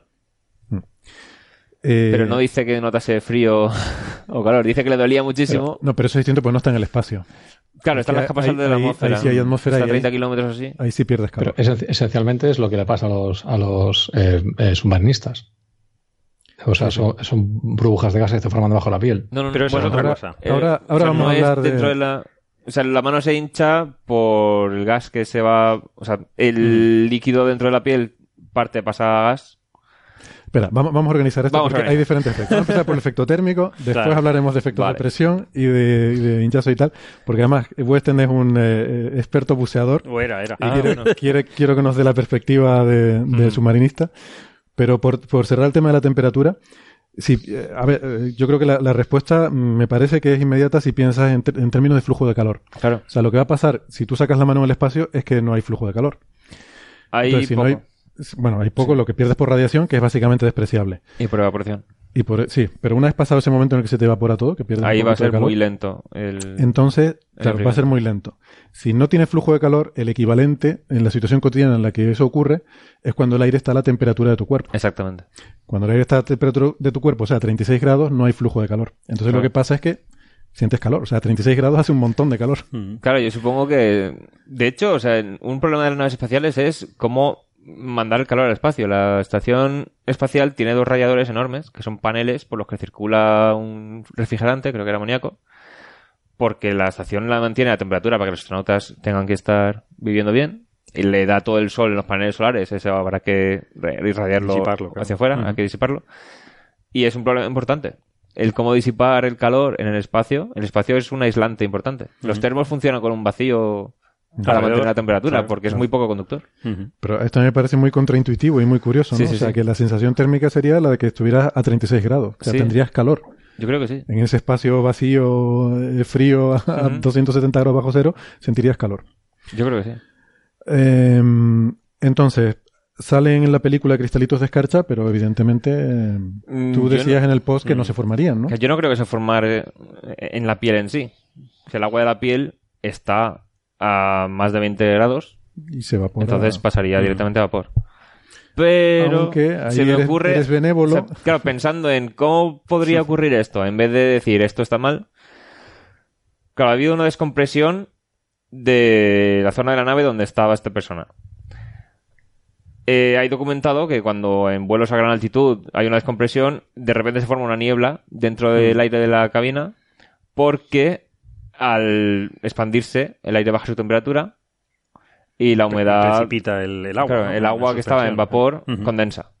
Entonces, si estas gotas que han condensado de repente se enfrían, por, o sea, condensa y es por la bajada de temperatura. Entonces, si condensa es suficiente para formar cristalitos de hielo, a lo mejor en el espacio los cristales, los cristales de hielo y tal tienen atracción electrostática y a lo mejor se le adhieren a la piel y estaban en proceso de evaporarse cuando se ve a esta persona en el espacio. O sea, n- sería una forma de solventar... De- Claro, porque lo están Tú poniendo- quieres que te cojan de asesor científico. de Sí, la verdad es que sí. Pero estos son los asesores científicos buenos, los que no te hacen cambiar la película. no- Claro. No, no te dan el coñazo diciendo, tienes que hacer la película así, sino que dicen, bueno, tú haz la película como quieras, que yo luego Que te yo te lo justifico porque- justifico. Hay cosas que se pueden decir desde el principio para que no haya que justificar tanto. O sea, si está mal. Pero se puede tirar por ahí. Porque de hecho, o sea, el tema del hielo, o sea, tiene que ver con la, forma- con la existencia de Júpiter, este tema. Cuando estaba el sistema solar en formación, había una temperatura, o sea, una temperatura de equilibrio radiactivo en la que permitía que el agua eh, se condensase en cristales de hielo en vez de estar en fase de gas. Los cristales de hielo, de repente, por atracción electrostática, porque el agua es una molécula polar, se adherían mucho más entre sí. Eso, lo que acaba de decir Héctor, quiere decir que el agua Sí. tiene una carga ligera, está, tiene una cierta carga positiva por un lado y un poco negativa por otro, ¿no? Entonces, las moléculas de agua se adhieren entre sí bastante más que si fueran de polvo solamente. Y eso dio a lu- de lugar a que, más allá de lo que se llama la línea de nieve, que es la distancia del Sol en la que se puede formar hielo, de repente hay planetas gigantes. O sea, de repente toda el agua que más cerca del Sol es gas y no puede formar planetas, ahí sí que es material extra y además tiene su adherencia por electrostática. Entonces digo, a lo mejor si salió a la vez puede que se haya adherido agua. Y- pero claro, en contacto con la piel, la piel está a 20 y pico grados, estará, o Mm. a lo mejor un poco menos, Se sublimaría rápidamente. se empezaría a sublimar. Entonces, como está poco tiempo la persona, dices, a lo mejor en ese rango de tiempo podría tener ese aspecto, pero no sabes. Queda incierta la cosa. Bueno, efectos de presión. De o presión. sea, pasar de la atmósfera, de, de una atmósfera, de- del A puente de la nave a cero, A cero es mala idea. es claro, mala idea. Es mala idea y es, es lo poco- que les pasa a los, a los a submarinistas, los submarinistas cuando, van de- cuando hacen una cosa que no deben hacer nunca, que es subir muy, rápido. muy rápido. Pero hay que llevar cuidado Mm. porque, al parecer, de pasar una atmósfera a cero, el cambio de presión es menos que el de submarinista realmente. No, el, cambio, el cambio de si presión es el mismo, pero los no, pero estás de efectos 10 fisiológicos- a 10 metros y subes a la superficie aguantando la respiración, estás muerto. Ya, claro. Desde un metro y medio debajo de la superficie, aguanta la Sí, pero me respiración refiero, y o sea, subes, yo hablo en cuanto idea. a las burbujas de nitrógeno en la sangre. No, eso es otra cosa. Eso es otra cosa. Eso es otra cosa. Sí, eso sí, es otro efecto. Estamos hablando del ataque de presión. Espera, Vale, en vamos, cuanto a los vamos- pulmones. vamos por Para los partes. que hay pulmones. Aire, aire en los, en los Sí, sí, sí. pulmones. Vamos por partes, venga, vamos, vamos a empezar Ataque por de- los lo que se llama ataque de presión en submarinismo. Sí, sí, sí. Tú tienes aire en los pulmones y estás respirando. Un submarinista eh, respira aire a presión. Claro. Porque para que se linchen los pulmones tiene que tener la presión interna igual a la externa. Exacto. En, aquí en la superficie terrestre estamos a una atmósfera. Si nos metemos 10 metros bajo debajo del agua, tenemos una atmósfera terrestre más una atmósfera Exacto. debido a la columna de agua, que son dos atmósferas.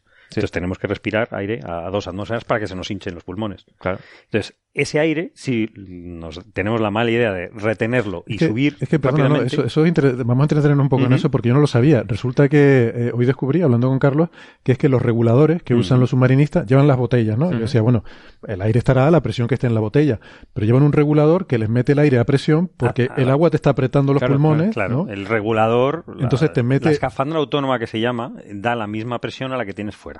Para, el invento para de, de compensar. Cousteau y Gagnan, de Emile Gagnan, ingeniero francés, y Jacques Cousteau, que es el gran invento de los años 70 y podemos hacer submarinismo, ¿no? Entonces te está dando la misma presión que tienes fuera. Claro. Entonces, a 10 metros bajo el agua, tienes una atmósfera del agua más una atmósfera terrestre, dos atmósferas. Ya estás a dos atmósferas. Si se te ocurre subir rápidamente, aguantando la respiración, es mala El- idea, Claro, el volumen de aire en los pulmones se va a expandir. Se va a expandir y los, lo malo es que los pulmones, que somos, somos Son- unos animales muy, muy graciosos, mm, porque venimos... Graciosos. Sí, pues son geniales, porque venimos de unos reptiles eh, que nos podemos sumergir. O sea, todos los mamíferos nos podemos sumergir porque venimos Bueno, de un, de un origen, un anfibio común y en el cual lo- nuestra parte de los pulmones que tiene el, el aire, el oxígeno, los alveolos, se puede comprimir mucho, Sí. pero no se puede expandir. Claro. En un sentido sí y en el otro sentido no. Entonces, comprimirlo podemos bajar en apnea, por ejemplo, los, lo que no son submarinistas de lo que estoy hablando de submarinismo deportivo con bombona o con botella, eh, los que cogen aire en superficie y bajan, pueden bajar lo que quieran, lo que puedan, lo que aguanten, lo que Claro. aguante el cerebro sin, Claro, claro. sin renovar el, el- el oxígeno. Pero lo podemos comprimir en los pulmones, los alveolos, todo lo que quieras. Ahora, expandir no puedes expandirlo más de un 30% porque se rompe. Hay rotura irreversible. Entonces, si tú estás ya simplemente un metro y medio bajo el agua, Claro. respirando aire a presión con, con botella, y aguantas la respiración y subes, ya se Peligro. expande más de un 30% los alveolos y hay desgarro de tejido. Sí, sí, sí. Entonces, eso es, eso es el ataque de presión y por eso siempre hay que subir despacio, por supuesto, y respirando continuamente. Claro. Entonces, si un para, cuerpo en para el ir reciclando ese aire que tienes, ¿no? Irle Claro. bajando la presión, ¿no? bajando la misma presión que tienes, que tienes fuera y soltando el exceso de presión que se te va a ir acumulando. Bueno, si inflas un globo debajo del agua con, con- con la, con la botella y lo sueltas, el, el globo va expandiéndose hasta que estalla, al llegar, antes de llegar a la superficie. Entonces, eh, si un cuerpo en el espacio, en el, en el caso que, de que estamos hablando, si, no tiene, aire, aire- tiene aire dentro, a una atmósfera, y va a pasar a cero, Claro. que es una diferencia de una atmósfera.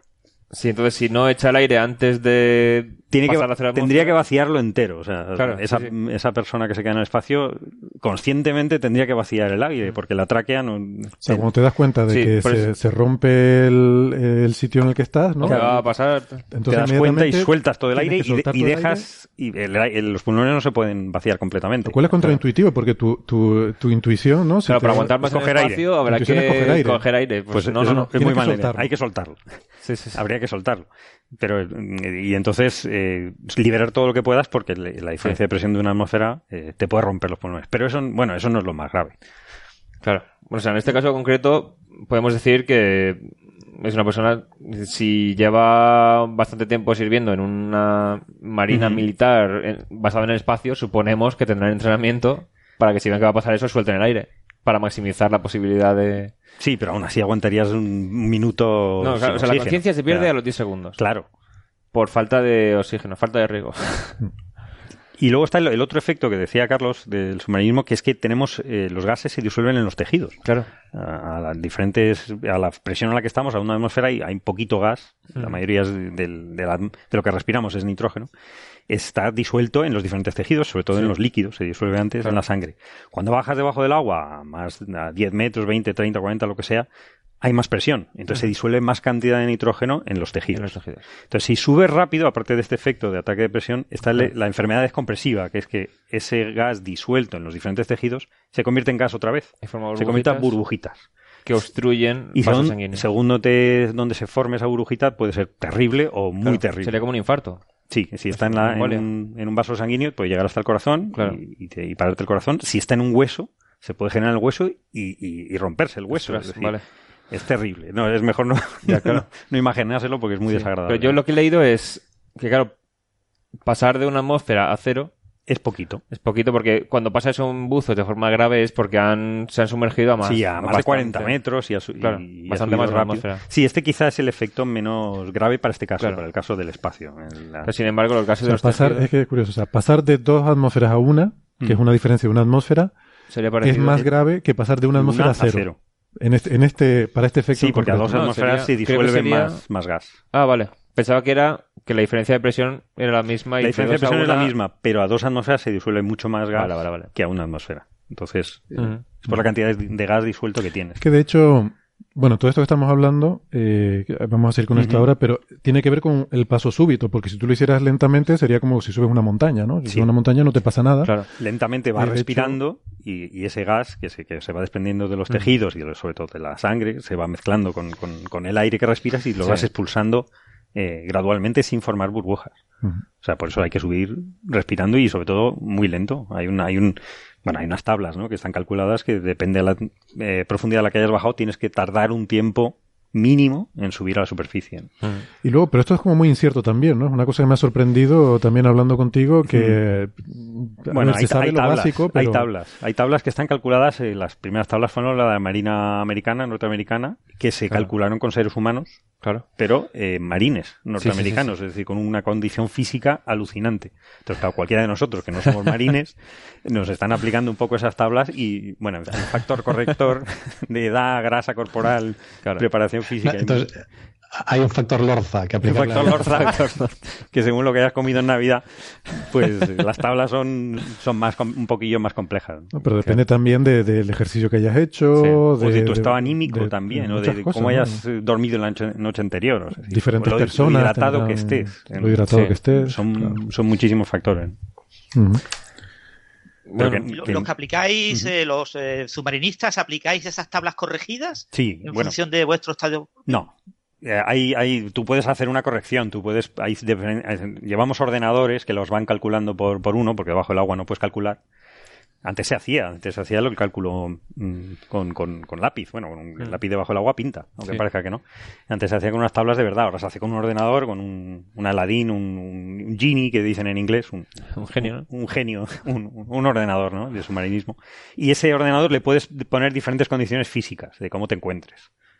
Pero en fin, no pasan de dos o tres estados, es decir, Ya, claro, hecho polvo, normal o, o genial, ¿no? O después de fin de año. ¿no? no hay mucha corrección que hacer, ¿no?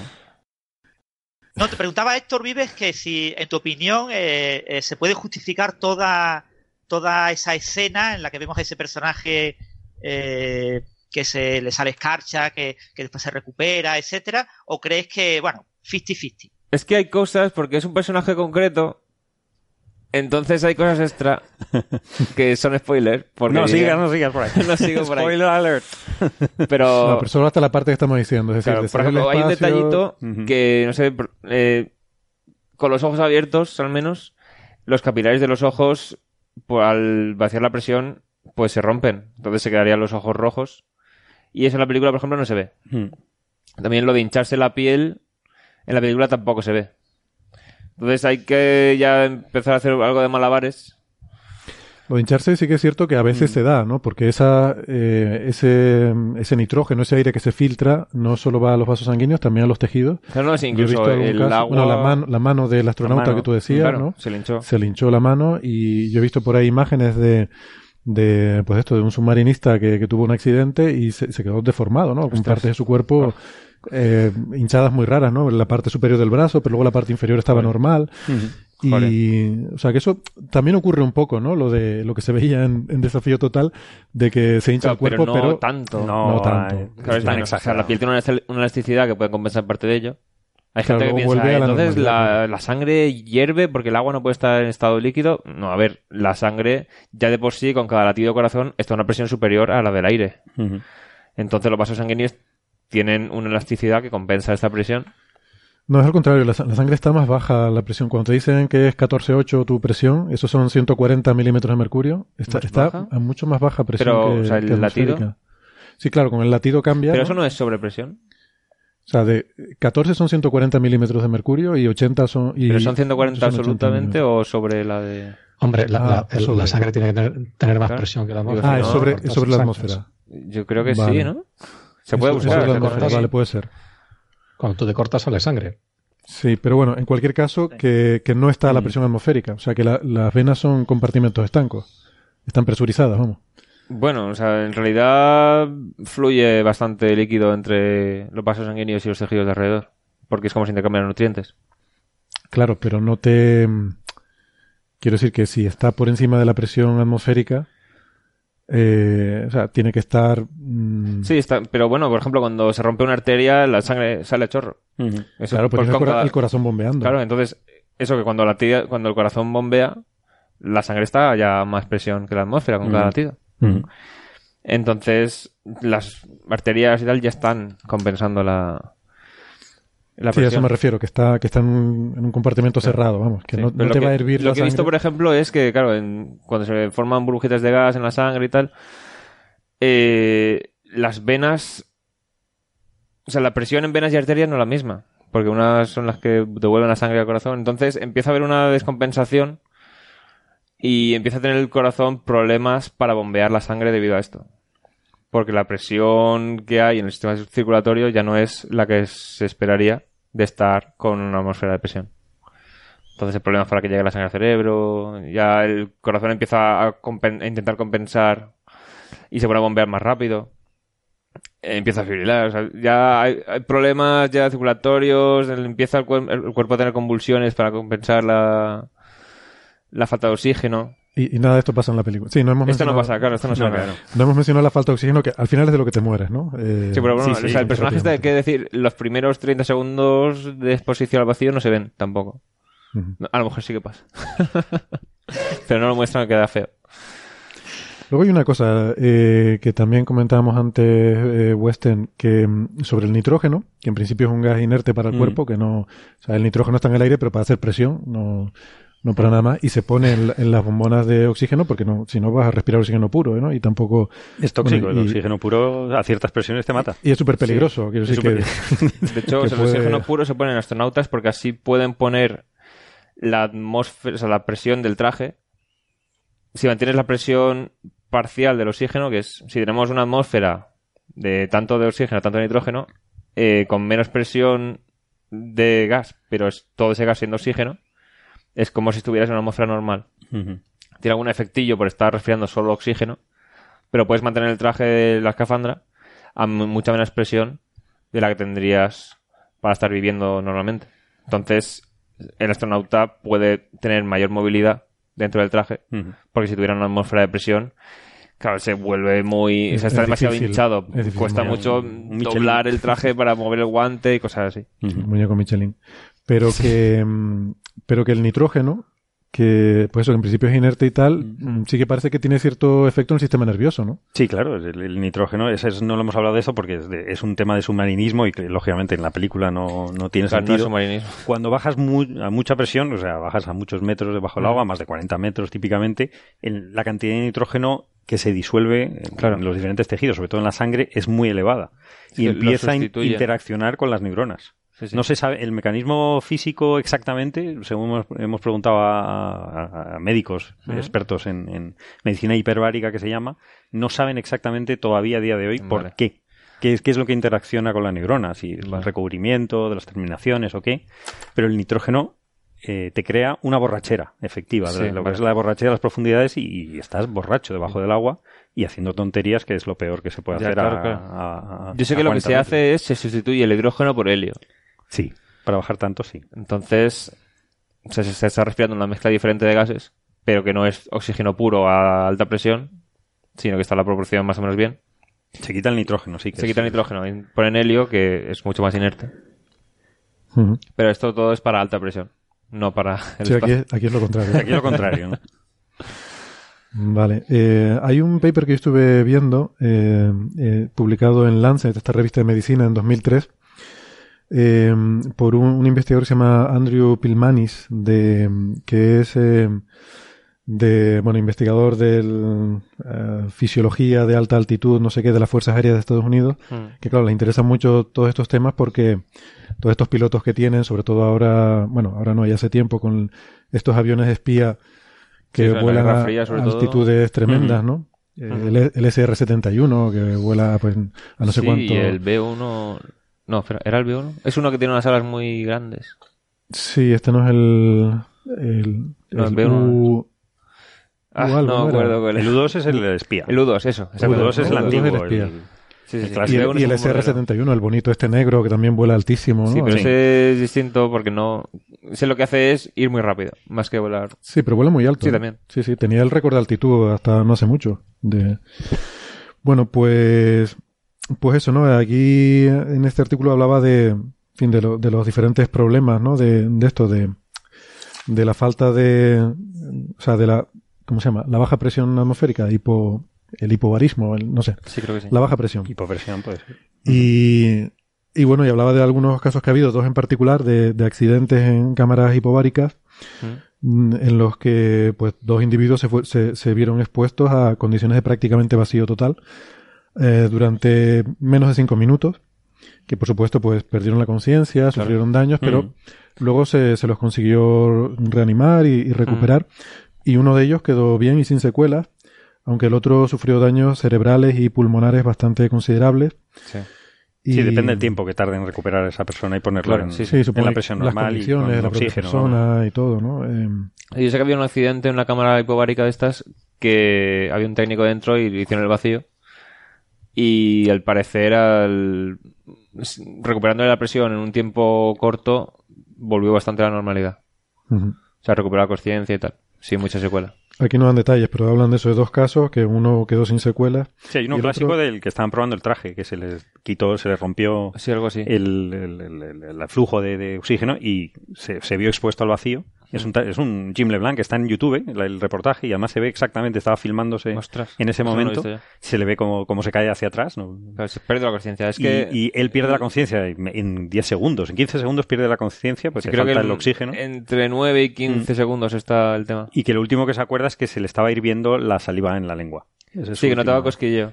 Y ya está, eh, pero se recuperó perfectamente, está completamente Sí, ileso, vamos, se recuperó en menos de un, de un, de un minuto y medio, abrieron la, pudieron Claro, claro. presurizar la cámara y recuperar Sí, o sea, ha habido persona. casos, se, se estima que en condiciones así normales, en 90 segundos es como el límite. Mm. Pero luego han hecho pruebas con animales en los que si los mantenían respirando oxígeno puro durante tiempo, como que, claro, en los músculos se acumula también mioglobina. Entonces es como que estaba más saturación de oxígeno, entonces llegaban a durar casi dos minutos o más. Mm. Eh, pero claro, en experimentos en human- en humanos no se han hecho, obviamente. Claro. Vale. Pues no sé, si quieren pasamos al siguiente tema o sí. A mí lo otro que me llamó la atención, la otra escena que me llamó la atención de la película, eh, seguimos sin spoilers, es que hay, eh, lo voy a decir, lo voy a decir, hay una persecución de naves espaciales. Sí. Qué raro, Gran- qué gran sorpresa en una Sí, Star pero Wars. esta concreta Hay una persecución de naves espaciales, hay, bueno, naves imperiales persiguiendo una serie de naves rebeldes. Con la peculiaridad aquí de que el, el- el twist del guion, ¿no? El giro del guion de la historia es que mm, las naves imperiales son más lentas y entonces las persiguen, las persiguen. Si están pero los no- rebeldes manteniéndose fuera de rango para que los disparos no les afecten. a. Exacto, no les, no les llegan los disparos, ¿no? Lo cual ya, Les- llegan- empezar ya es curioso, pero bueno. Sí, parece que los disparos se van, Se van diluyen, disipándose la energía y pierde potencia destructiva con la distancia. Bueno, Vale, entonces para- ellos se mantienen a una distancia segura, entre comillas, ¿no? Sí. Entonces los del imperio dicen, bueno, no te preocupes porque sabemos que tienen poco combustible, los seguimos persiguiendo y cuando se les acabe el combustible ya, los ya los pillaremos. Claro. Y efectivamente, eh, según se van quedando sin combustible, las naves rebeldes, Se van quedando, pues se va más quedando atrás, y ya como, destruyen. como esos rebaños en los que se va quedando atrás el, Sí, sí. el elemento más débil y entonces viene el cocodrilo y se lo come o yo qué sé. Y entonces los van destruyendo según se van quedando sin combustible. Entonces, claro, la hija de Victoria, pues vamos a ver, esto, vale, uno hace el suspension of disbelief, pero esto me mata, o sea, que las naves primero vayan a una cierta velocidad, oye, pues si soy del imperio y aquellos van más rápido, pues acelero y Claro, ya, ya está. y Ya está, si puedo acelerar. y, Sí, sí, sí. y si no, no por quedarme sin combustible me voy a parar. Pero bueno, entonces luego tú me propusiste Sí. una, una teoría que me convenció, venga. Cuenta. Vale, pues tenemos, claro, hay gente que tira por el... A ver, en Star Wars las naves grandes son como si fueran buques de guerra. Y para los buques de guerra, para mantenerse a una velocidad, tienen que estar el motor encendido todo el rato. Y por eso en Star Wars están siempre con el motor encendido, aunque vaya a velocidad constante. Pero aquí, claro, si piensas la física de verdad, dices, si tienes un motor constantemente encendido, lo que estás haciendo es acelerar. Acelerando continuamente. Entonces, a lo mejor lo que está pasando es que la persecución no tiene lugar a velocidad constante, sino a aceleración constante. Solo con eso ya te quitas el problema. Pero empezaría. No puedes estar acelerando constantemente hasta Creo que tardas como un año en acercarte a la velocidad de la luz. Mm. según O sea, que con, mientras que con el- qué aceleración. Con un G, perdón. O sea, yo puse con un G y creo que decían 16 horas de combustible tenían y vi que llegaba a 500 kilómetros por segundo. Y bueno, es alta velocidad, pero Sí, tampoco yo- es descabellado. Yo sumí un G para más o menos mantener una gravedad Yo artificial. también hice lo mismo. Hice el cálculo con un G. Pero ese es un número bastante, Sí. bastante, o sea, un G, un año para llegar cerca de velocidad de la luz. Eh, Sí, se puede mantener rato. O sea, las naves de Star Wars sabemos que aceleran más de un G, pero tampoco, tampoco se sabe cuánto. Sí, además parece como que son insensibles a la aceleración porque los TIE Fighters hacen cosas realmente alucinantes Sí, claro. y no les pasa absolutamente nada a los pilotos. Es que una cosa que tiene Star Wars es tecnología que hay que tomarse ya. Como igual que en Superman, admites que puede volar Superman y todo lo demás ya lo puedes deducir de ahí. Mm. Pero eso hay que, hay que creérselo de primeras. Pues en Star Wars eh, se sabe que pueden manipular la gravedad. Entonces tienen gravedad y, y artificial. la inercia. Sí, sí, o sea, es como una cosa parecida. Creo que es tecnología relacionada. que Pero no lo dicen explícitamente, yo creo No, que no ni siquiera se lo han plantado. Entonces tienen nunca, gravedad artificial en las naves y tienen formas de compensar lo que es la inercia. Es como que tienen ahí proyectores de campos que de aceleración en sentido contrario a la que te está dando la nave. Entonces puedes Mm. acelerar mucho más, puedes hacer maniobras que te matarían si las hicieras sin eso activado. Y, y entonces, pero a mí entonces lo que no me cuadraba de esto de la persecución aceleración constante, es decir, eh, ¿por qué van a tener justo la misma aceleración las naves rebeldes Ah, bueno, imperiales? Pero entonces ahí también me lo Claro, yo contraargumentaste. supongo que lo que quieren es maximizar el tiempo que pueden mantenerlos a raya. Entonces, si aceleran más rápido, pero se te acaba antes el combustible, te van a alcanzar igual. Mm. Mientras que si tienen algún plan ahí que cuanto más tiempo aguantes, mejor. O sea, tu teoría es que los rebeldes iban copiando la aceleración del, del imperio Sí, para mantenerse a esa distancia Porque segura. también se ve, o sea, en la flota rebelde hay varias naves. Y las más pequeñas se van quedando sin combustible antes. Entonces, si tienes que mantener las pequeñas también a una aceleración más grande, van a durar menos aún. Yo creo que hacen, vale, los imperiales, bueno, los de la primera orden, llegan a tal aceleración, pues vamos a mantenernos justo fuera del rango para estar el mayor tiempo posible sin que nos destruyan. Yo creo que será el plan. Igual, Mm. pues a mí eso me convenció. De todas formas, debo decir que yo, cuando digo que pues la película me pareció flojita, no es por nada de esto, no, No es por la física ¿no? ni por esto, pues yo, todas estas cosas, cuando voy a ver Star Wars, pues, bah, yo- suspension of disbelief y tal, es por la historia en sí. Sí, No- bueno. No me, no me- pero bueno. Aquí hay un detalle en la persecución que a mí me flipa cuando hice una relación, porque hay gente que se queja que parece que los disparos de la nave grande tienen trayectorias curvadas, o sea, que no van, no parece que vayan rectos hacia la nave rebelde, sino que están allí, dicen, ah, lo han hecho como para, como si fueran trayectorias balísticas. Y yo mirándola digo, es que claro, si estás en un sistema con aceleración constante y los disparos no van exactamente hacia adelante, las trayectorias van a ser parábolas. Claro. Entonces, digo, capaces son de haber tenido esto en cuenta los de efectos especiales que también son unos frikis como nosotros. Porque hay una toma ahí también bastante espectacular, que esa ya sí que no la mencionamos porque sí que es spoiler, donde leí un artículo de que habían tenido en cuenta para decidir eh, cómo se vería estéticamente. Y son cosas de física que tendrían lugar de verdad y eso me alucinó bastante. Eso lo, lo escribo en el post, este lo enlazaremos. Sí. Aquí esa Está parte, inglés, aquí esa parte no la, tradu- no la decimos porque esa parte Claro. sí sería un Sí, spoiler. es un spoiler, vale. Tendría que traducir el post al castellano algún día, ¿verdad? Sí, estaría bien. Estaría bien. Es- este en concreto. Por Son sí. palabras de post en inglés. ay. Pásalo por el Google Translate y simplemente Uf. arreglas lo que... Por ejemplo, en, la- en las, en las primeras, en las de los 70, 80, también era igual. O sea, la- las naves tenían do- como dos modos de disparo. Tenían los láseres que iban todos rectos y pues tenían misiles que eran todos, eh, caían todos perfectamente en, en trayectoria No, ahí se ve que, o sea, en la película lo que se ve es que el misil cambia de dirección. Con, o sea, tendrá sistemas De guiado, para ¿no? dirigirse, Pero- claro. Pero ¿en, en qué película estamos hablando? ahora? En la original, la primera. O sea, están rectos Sí, y de pero- repente hace el misil solo y pega una curva cerrada. O sea, yo recuerdo, por ejemplo, cuando, cuando Luke bombardea allí el, el, el cenicero de la estrella de la muerte. Entonces, el, el, o sea, el tío dice, no, lo voy a poner manual y tal. Entonces, Sí. la- o sea, bueno, sí. Es que una cosa es lo que se ve en el diagrama que les enseñan a los pilotos. Nada más soltarlo en la nave se ve una trayectoria así de puntitos que es como una parábola y luego va recta por todo el tubito. Pero en la película se ve que los lanza rectos hacia adelante y justo cuando llega al sitio se curvan hacia abajo y entran. Es verdad. sí. Entonces, parece que sí que tienen guiado los misiles. Por si sirve de algo, en los juegos de, de LucasArts, los X-Wing y TIE Sí. Fighter, toda la serie esa de juegos maravillosos, ahí hay, hay láser y hay misiles guiados. Sí, sí. Los misiles son guiados. Y se pueden evitar. Y si giras el último momento, que el misil no puede virar tan rápido, entonces empieza a dar vueltas. Lo cual es curioso que la nave pueda girar más rápido, Más rápido que un pero misil. bueno. Sí, sí, Sí, básicamente. de, y de- de hecho es curioso mira- que tenga- tengan suficiente nivel de computa- computacional para generar inteligencia artificial, pero a los misiles no les da tiempo a...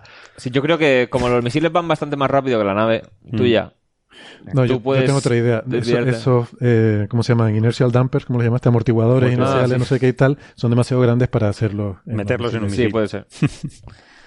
Pero... Ya está justificado, mira. yo Pero lo que hace la nave, yo, o sea, yo creo que la nave es, te genera en un compartimento una aceleración. O sea, no creo que afecte la inercia a un objeto que va solo respecto al... La forma en la que se mueven los TIEs o el halcón milenario a veces no parece compatible con la integridad física de un cuerpo humano, ¿no? Bueno, bueno. claro, pero me refiero a que dentro de la nave mantienen Dentro de la nave, unas sí. condiciones compensando la inercia. O sea, es que se va a compensar la inercia, pero lo que compensa es la aceleración. Ujú. O sea, te compensa las fuerzas ficticias que se generarían dentro de la nave. Yo creo, Además, supongo que si será a base de acelerar. ¿Cómo? Que si te fijas, esto es algo que se ve en esta nueva también. O sea, dentro de las naves, independientemente de la nave que sea, Claro, yo hay un G. Todo el hay rato. un G hacia el suelo que está Sí, sí. para, o sea, el suelo está perpendicular, o sea, no, paralelo a la línea en la que se mueve. O sea, la nave está acelerando hacia adelante, pero la aceleración de la gravedad artificial es perpendicular al movimiento de la nave. Siempre. Eso, o sea, por ejemplo, incluso es que eh, es curioso porque por ejemplo, hay una escena en que el, el halcón milenario hace ahí un- una voltereta y se ven cosas dentro del halcón milenario pegándose a las ventanas. Es verdad. Sí, Es que se ha pasado. No, pero se ha ahí- pasado, ¿eh? no puede compensar compensa. eso. claro, ahí está como, la gravedad del planeta parece que no la... O sea, también hay que decir, para explicar cosas de esas del halcón milenario, se suele decir, es que el halcón está cacharro. Es viejo, ¿eh? Por ejemplo, en el Imperio Contraataca se ve que va a, hacer a la velocidad de la luz y el R2 eh, tira para atrás y se cuela en el, Es verdad, y se cae. en el este mantenimiento. Y también les dice el otro, poner los cinturones que vamos a pasar a la velocidad de la luz. Es verdad. Ahí lo que oficialmente las fuentes lo que dicen es el halcón milenario está tan modificado que le cuesta bastante compensar la inercia en cuanto tienes una aceleración así grande. Ya era No- no milenario al principio. No pasa. ¿Cómo, cómo? No pasa el ITV. No, No bueno, pasa la ITV. o sea, si va a la ITV halcón milenario, le ponen de multas. Bueno, aparte, los- ya lo dijo Han Solo, los compartimentos de contrabando que tiene ahí son ilegales. Eso Es no, todo. te pasa la ITV. Mira, en las fuentes de estas de material extra son ilegales, las torretas. La antena esta redonda también es militar ilegal. El, el, el hiperimpulsor, que va tan rápido, eso también es de grado militar, eso es ilegal también. O sea, lo de compartimento para contrabando, obviamente, también es ilegal. Por definición. O sea, el milenario es una nave que te la pilla una revisión imperial y te meten en la cárcel. Directamente. Te, aparece, te aparece allí el revisor imperial diciendo, venga, ábreme usted y cierre la puerta. Sí, sí. Los, en el pap- juego- los papeles. En el juego de rol, por ejemplo, si quieres añadir sistemas nuevos, eh, te disminuye la capacidad de carga de la nave. Entonces, hay gente que se ha puesto a me- meterle todo lo extra que podía y luego, claro, va a una revisión y dice, ¿cómo es que esta nave tan grande tiene tan poca capacidad de carga? Eh, ¿qué, qué le han metido a la nave? Hay todos sistemas ilegales. Pues claro. Bueno, Bueno, pues, pues nada, yo creo que con esto terminamos la, la discusión Sí, cinéfila de hoy. Y si no, en el ¿Tiene blog, que más? se puede sí, traducir lo, lo que más Google. estaba criticando la gente por alguna razón Mm. Es que o sea, al principio de la película salen bombarderos en el espacio. Mm. Ya. Y es que la gente dice, si están en el espacio, ¿cómo sueltan las bombas hacia abajo? Pero dice, esto ha pasado en el Imperio Contraataca, salen dos bombarderos soltando bombas en un asteroide. Mm. Mm. Pero es que aquí además, o sea, se ve claramente que en el compartimento de las bombas hay gravedad artificial. Dice, ya solo con eso, las bombas se aceleran hacia abajo y luego ya siguen a velocidad constante. Está el problema de que están en racks, digamos, en, en raíles verticales. Entonces las que están más tiempo en el campo gravitatorio dentro de la nave acelerarían más que las que es- están abajo Mm. Con lo cual las de arriba irían más rápido que las de abajo y chocarían todas las bombas entre sí. No, porque como la nave se va moviendo, eh, se van quedando Se van atrás, quedando- como, como Sí, los bueno. bombarderos. se- Bombarderos No, es que antiguos. mentira, ¿no? se quedan atrás. No, claro, no se quedarían atrás tampoco. Lo decía irónicamente. Eh, Pero como está claramente imitando. Imitando eh, los una bombarderos película de la. Segunda Guerra Mundial. sí. sí, pero que dice. A ver, a mí lo que no me gusta es la intención, aparte de la física, es la intención clara de imitar una escena de una peli de la Segunda Guerra Mundial. Ya, Para pero eso, si, si quiero ver la Segunda Guerra Mundial, me veo una peli de la Segunda Guerra Mundial. sí. Claro, lo, lo siguiente que será una, imitar una escena de vaqueros con dos Jedi ahí con... No, pero con No sé. Han Solo de vaqueros sí que hay en la. Claro. Es el Bueno, salón sí. del Y- oeste, y- en la cantina. Y La realmente es una saga de samuráis. No quiero decirlo, pero. Sí, es mezcla de Bueno, samuráis. las de espadas láser. Como sigamos por ahí, ya me, me van a, me Pero van a bueno, o sea, a tirar la- que a ver, esto se ve mucho si juegas a los juegos, si solo tienes misiles que se lanzan hacia adelante y quieres atacar una cosa grande que tiene sus torretas apuntándote y tal, tienes que estar tirando. Desde lejos ya tienes que estar disparándole misiles si quieres dispararle más de uno o dispararle bastantes cosas a un objetivo. Y luego al final te toca pegar un giro rápido te estampas. Si tienes algo que tira la carga explosiva en dirección perpendicular al movimiento, que aquí podemos considerar el bombardero no es que esté soltando por gravedad las cosas, las está lanzando en una dirección, Mm. entonces puedes pasar cerca del objetivo, cuando llegas al sitio lo lanzas hacia el lado y ya tú sigues hacia adelante y ya te vas. No tienes que estar de repente frenar del todo e irte del sitio. Yo, o sea, yo no veo problemas. Tú no Pero claro. mucha gente, no sé por qué, se ha obsesionado con esa toma. Pero bueno. Bueno, De todas formas, hay que recordar que una space opera y que Sí, sí, si sí. fuera demasiado física la película y la física y la ciencia fuera muy verdadera en una película, sería una película de ciencia ficción. Entonces, Mm. dejaría de ser la esencia de Star Wars. Claro, pero por ejemplo, claro. la serie Firefly, ahí tratan de mantenerlo todo. O sea, tiene un impulsor para ir de un planeta a otro que es bastante. mm, Es fantasioso, pero no hay sonido en el espacio. La nave tiene los motores eh, lo más lejos posible del eje para maniobrar más rápido. O sea, ahí sí que tratan de mantenerlo más fielmente posible a la física. Y es. Es una mezcla de. es de ciencia ficción y un western, literalmente. que a ver, que O sea, no, que yo insisto, sí, sí, yo, voy a ver Star. Wars y no, no me importa que, que, que le den patadas a la física, no, Claro. no, ¿sabes? No voy a eso. Sí, por eso mi, que- lo que digo en el post es, si vas a pensar sobre la física del asunto, puedes tirar por él, pensar cómo podría ser, en vez de decir, esto no puede ser y te quedas ahí. A mí, a mí Y lo, ya- que me, lo que me revientan son las cosas que me matan, eso que llaman el suspension of disbelief, y tienen que ver más con referencias culturales. Quiero decir, Sí. si yo estoy viendo una película, una galaxia muy lejana, otro tipo de- quiero ver cosas que son como, como, o sea, cuando veo cosas que, que, que, que son referencias culturales de mi tiempo y de mi cultura, me, me mata un poco. ¿no? Entonces, el que algo me recuerde a pelis de la Segunda Guerra Mundial, me saca de eso, ¿no? Es, es lo que me molesta. No, Pero es a mí que no, si lo no es la física, bien, que las bombas están No, no, no reconocerías nada, sería todo Claro, cosas sería tan raro todo, sé. Pero que es no- como los peinados, por ejemplo. Claro. Una cosa muy típica. de- que tú veas una peli o una serie y reconozcas Mm. de qué época es porque los peinados Sí, sí, son sí. tal, pues es que me mata. Claro, a mí me gusta ahora más ver las Star Wars porque son, son como peinados antiguos, los años 70, Mm. que ya... Sí, pueden ser rarísimos pueden ser ahora, raros, claro. ¿no? Claro. O de moda, o estar de moda. ¿Cómo se llama aquella peli? Me gustó Los Juegos del Hambre, no, no me gustó mucho, pero, pero me gustaba el hecho de que iban vestidos y llevan peinados raros.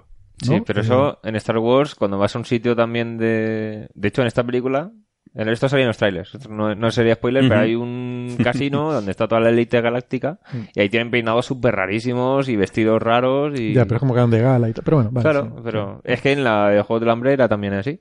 Era en la capital, que estaban todos los ricos y Sí, tal. sí, es verdad. Entonces, los que están en los pueblos llevan...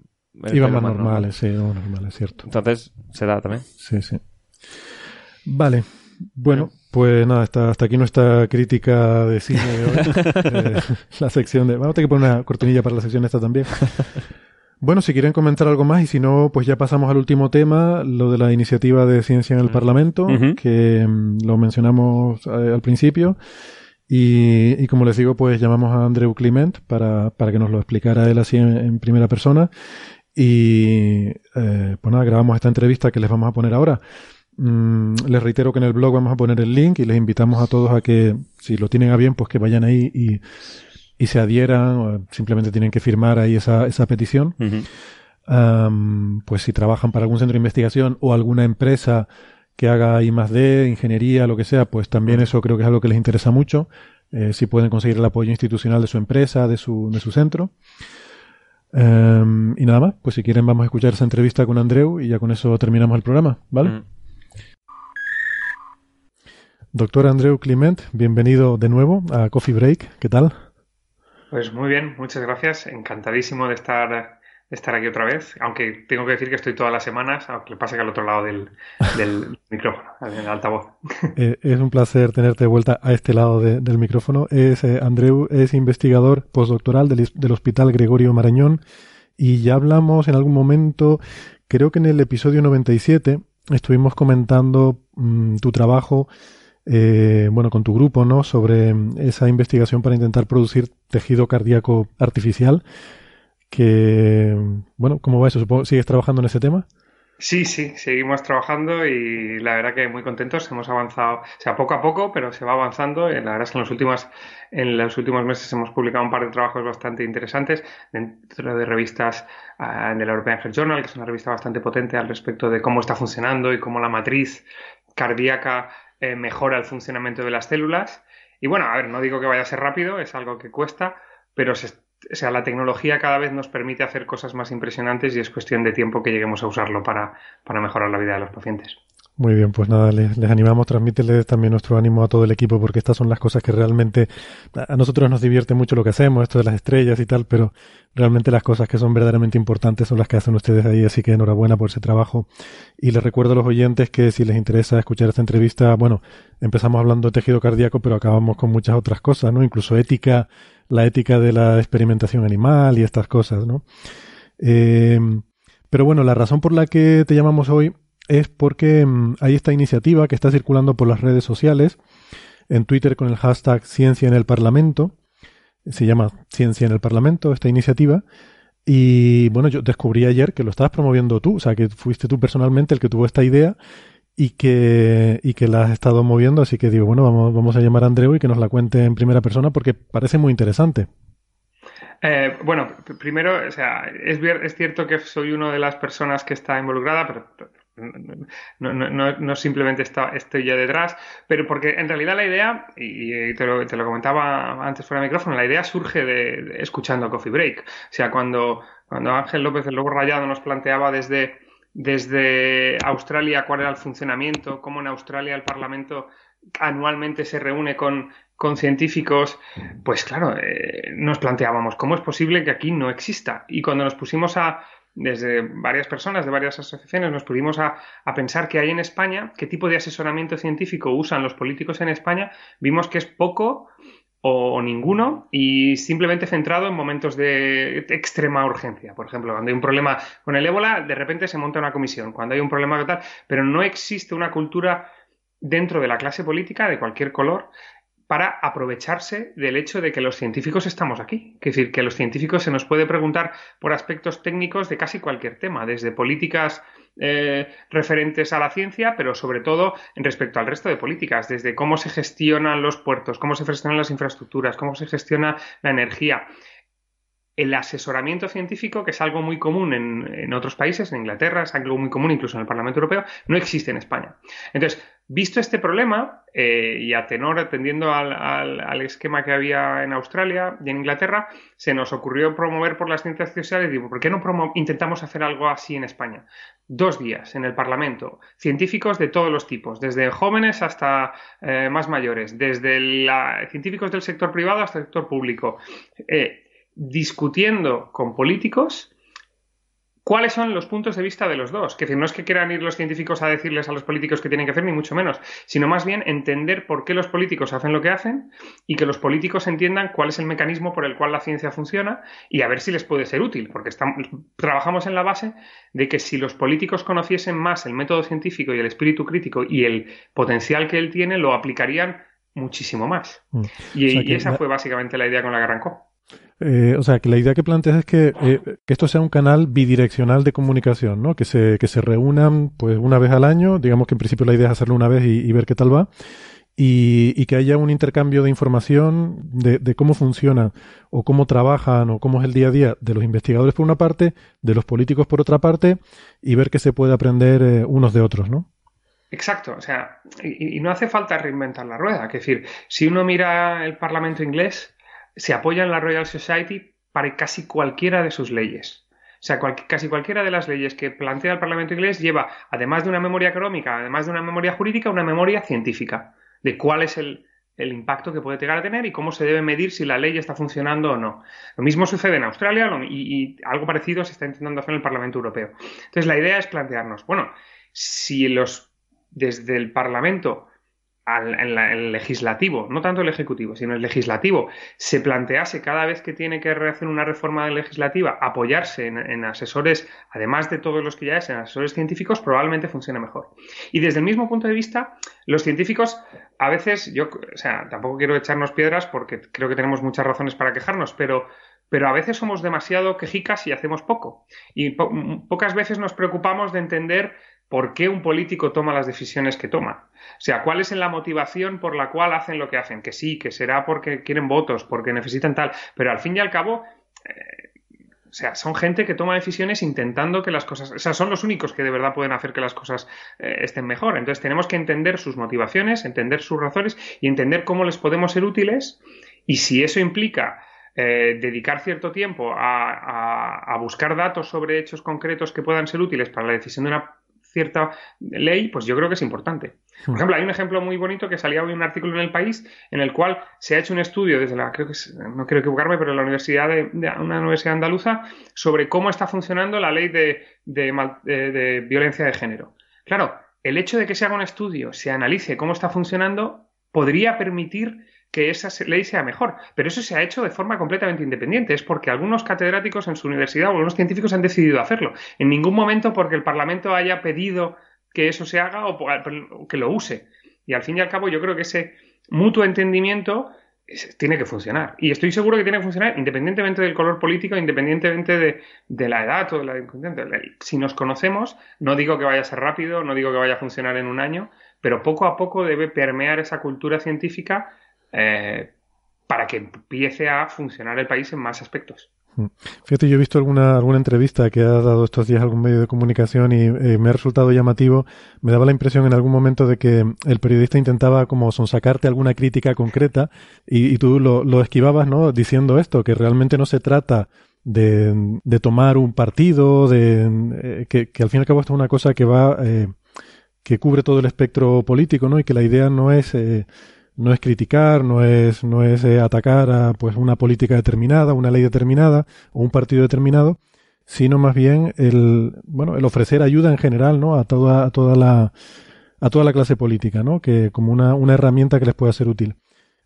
Sin duda, y bueno, eh, a ver, eh, pero eso, ta- ta- o sea, es como otra de las críticas que se nos plantea, o se nos puede plantear, además de la ingenuidad, que sin duda la tenemos, es el hecho de que la ciudadanía debe ser crítica. Y yo creo que una cosa está enlazada con la otra. Es decir, yo creo que un periodista, un divulgador, eh, si al final necesita que haya debate para que las cosas tengan relevancia, pues van a buscar el debate. Es decir, y probablemente esa sea la razón por la cual los periodistas muchas veces eh, exageran ciertos temas. En ciencia creo que tenemos muchos ejemplos a ese respecto con el objetivo de buscar cierta repercusión. Y en este caso, pues es, es verdad que es más, probablemente tenga a corto plazo más impacto una crítica a una, a una persona o a un partido, pero al final el objetivo no es ese. ¿Que hay motivos para quejarse de unos y otros? Muchísimos. Pero no es el objetivo de ciencia en el Parlamento. El objetivo de ciencia en el Parlamento es sencillo y no es la solución a todo ni es absoluta, es simplemente una medida para conseguir que haya poco a poco más cultura. Se están haciendo muchas otras medidas. El COTEC está moviendo cosas, el CECIT está moviendo cosas, las instituciones están moviendo cosas y de hecho se han puesto en contacto con nosotros encantadas con ayudarnos a ver cómo pueden ayudar, ver cómo podemos hacerlo todos juntos y cómo algo independiente que promueven los científicos de verdad podría no cambiar el, el, el, status quo, ni mucho menos, pero por lo menos ayudar a que las, poco a poco la ciencia y, la, la, cultura de, de, la, de método científico, de la crítica, de que hay datos que demuestran que yo me equivocaba y yo tengo que aceptar que me equivocaba y plantear una nueva hipótesis, eso debe, es lógico que se aplique en la, en la, en la legislación, en a la vida política.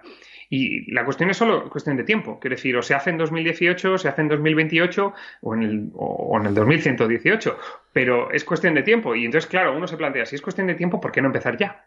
Es decir, costará más o costará menos, pero ¿por qué no empezar ya a intentarlo, a promover? Yo creo que somos un país en el cual, afortunadamente, estamos mucho peor que hemos llegado a estar en financiación, pero afortunadamente hay muchos científicos y muchas científicas y mucha gente que ya tiene experiencia en cómo innovar, en cómo hacer empresas, y es cuestión de tiempo que eso se permee a todos los aspectos de la sociedad, también a la ciudadanía, también a conseguir que la ciudadanía tenga un espíritu más crítico y que no solo se preocupe de las rivalidades o los colores de unos y otros, sino se preocupe de si una política en concreto va a ser útil para sus hijos o no va a ser útil para sus hijos, o si el hospital se está cayendo o no se está cayendo y, qué- dónde hay que invertir el dinero, si en, si en salas bonitas o en, o, en, fármacos buenos. Es decir, ese tipo de cosas yo creo que son cuantificables en muchos aspectos y la ciencia yo creo que puede ayudar mucho. Que no es, que no es todo, ¿eh? que la ciencia, pues como decía antes, igual que hay una memoria científica, perdón, una memoria jurídica, una memoria económica, perfectamente creo que todas las leyes podrían ir adheridas con una memoria científica que plantease las medidas que se van a realizar para, para evaluar si una política funciona o no funciona y cómo habría que modificarla. Eh, en ese sentido, creo que es interesante lo que comentas, ¿no? Y me gustaría reiterar, eh, para que quede claro, que por lo que yo entiendo, y corrígeme si me equivoco, aquí no se trata de eh, asesorar en determinados temas concretos para los cuales ya suelen ellos formar comisiones o lo que sea, cuando hay un problema concreto. O sea, no es una cuestión de transmitir datos, sino creo que tiene más que ver con la cultura, ¿no? Tú lo has enfatizado varias veces, la cultura científica, esa forma a lo mejor de proceder en la que se debate sin, sin ese nivel de, de tensión y de, a lo mejor, de, de rivalidad que hay en la vida política.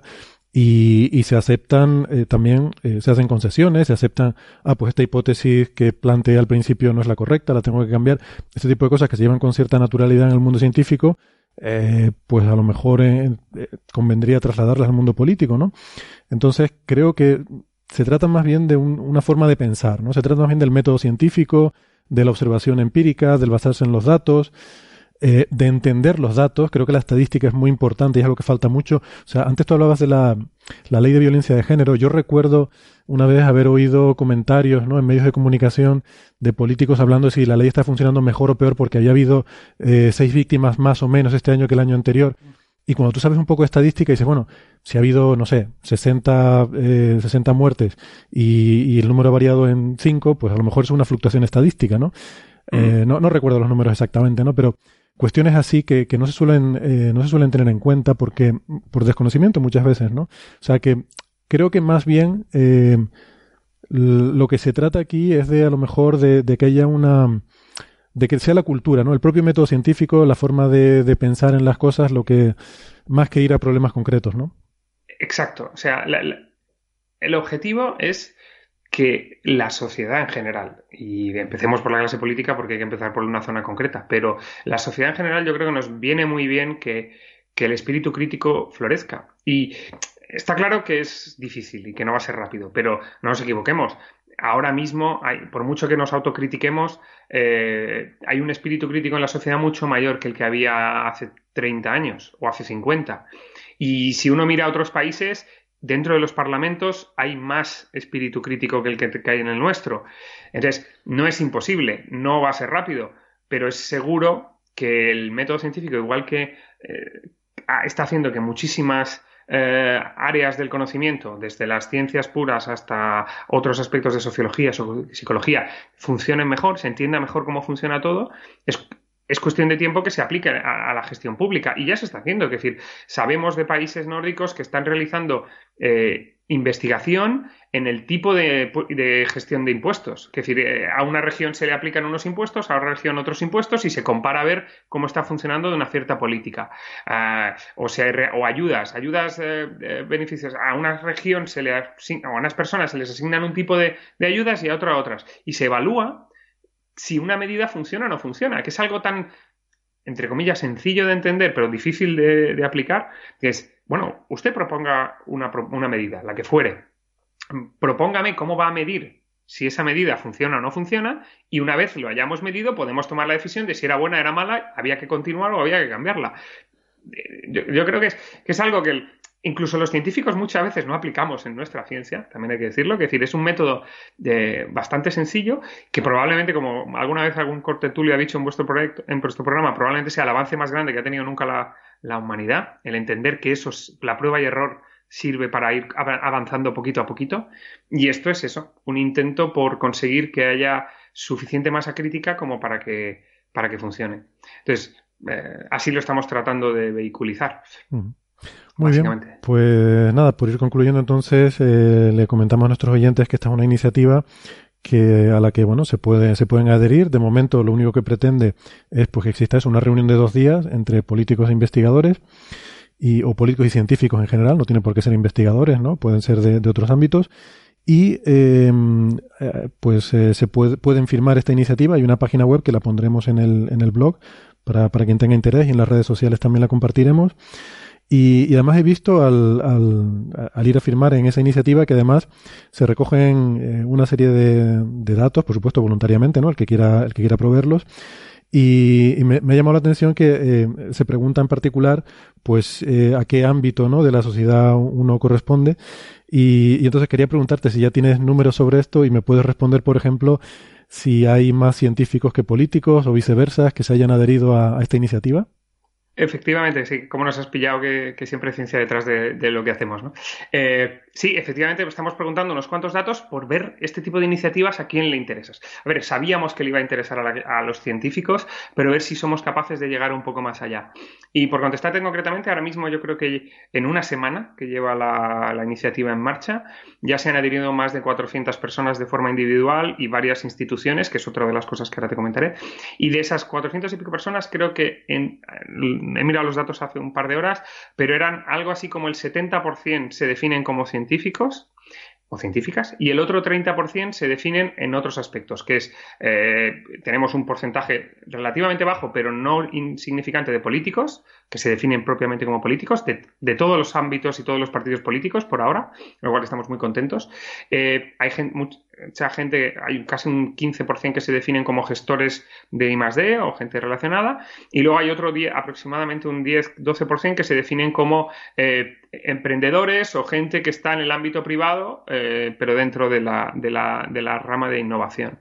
Entonces luego hay mucha gente de um, cosas más particulares, pero la idea es esa, que está abierta no a científicos. O sea, está claro que los científicos nos vamos a sumar a esto. Bueno, sería ilógico que no lo hiciésemos, pero, pero la mayoría de científicos nos vamos a sumar. Pero el objetivo es que sea interesante para, para toda la comunidad de, Toda, las, toda, la sociedad y especialmente para aquellos que pueden aprovechar el método científico en su día a día, que son, eh, en este caso en concreto, vamos a centrarnos en los parlamentarios, pero yo creo que puede ser muy útil para cualquier persona en cual, cualquier aspecto de su vida que se plantee utilizar el método científico.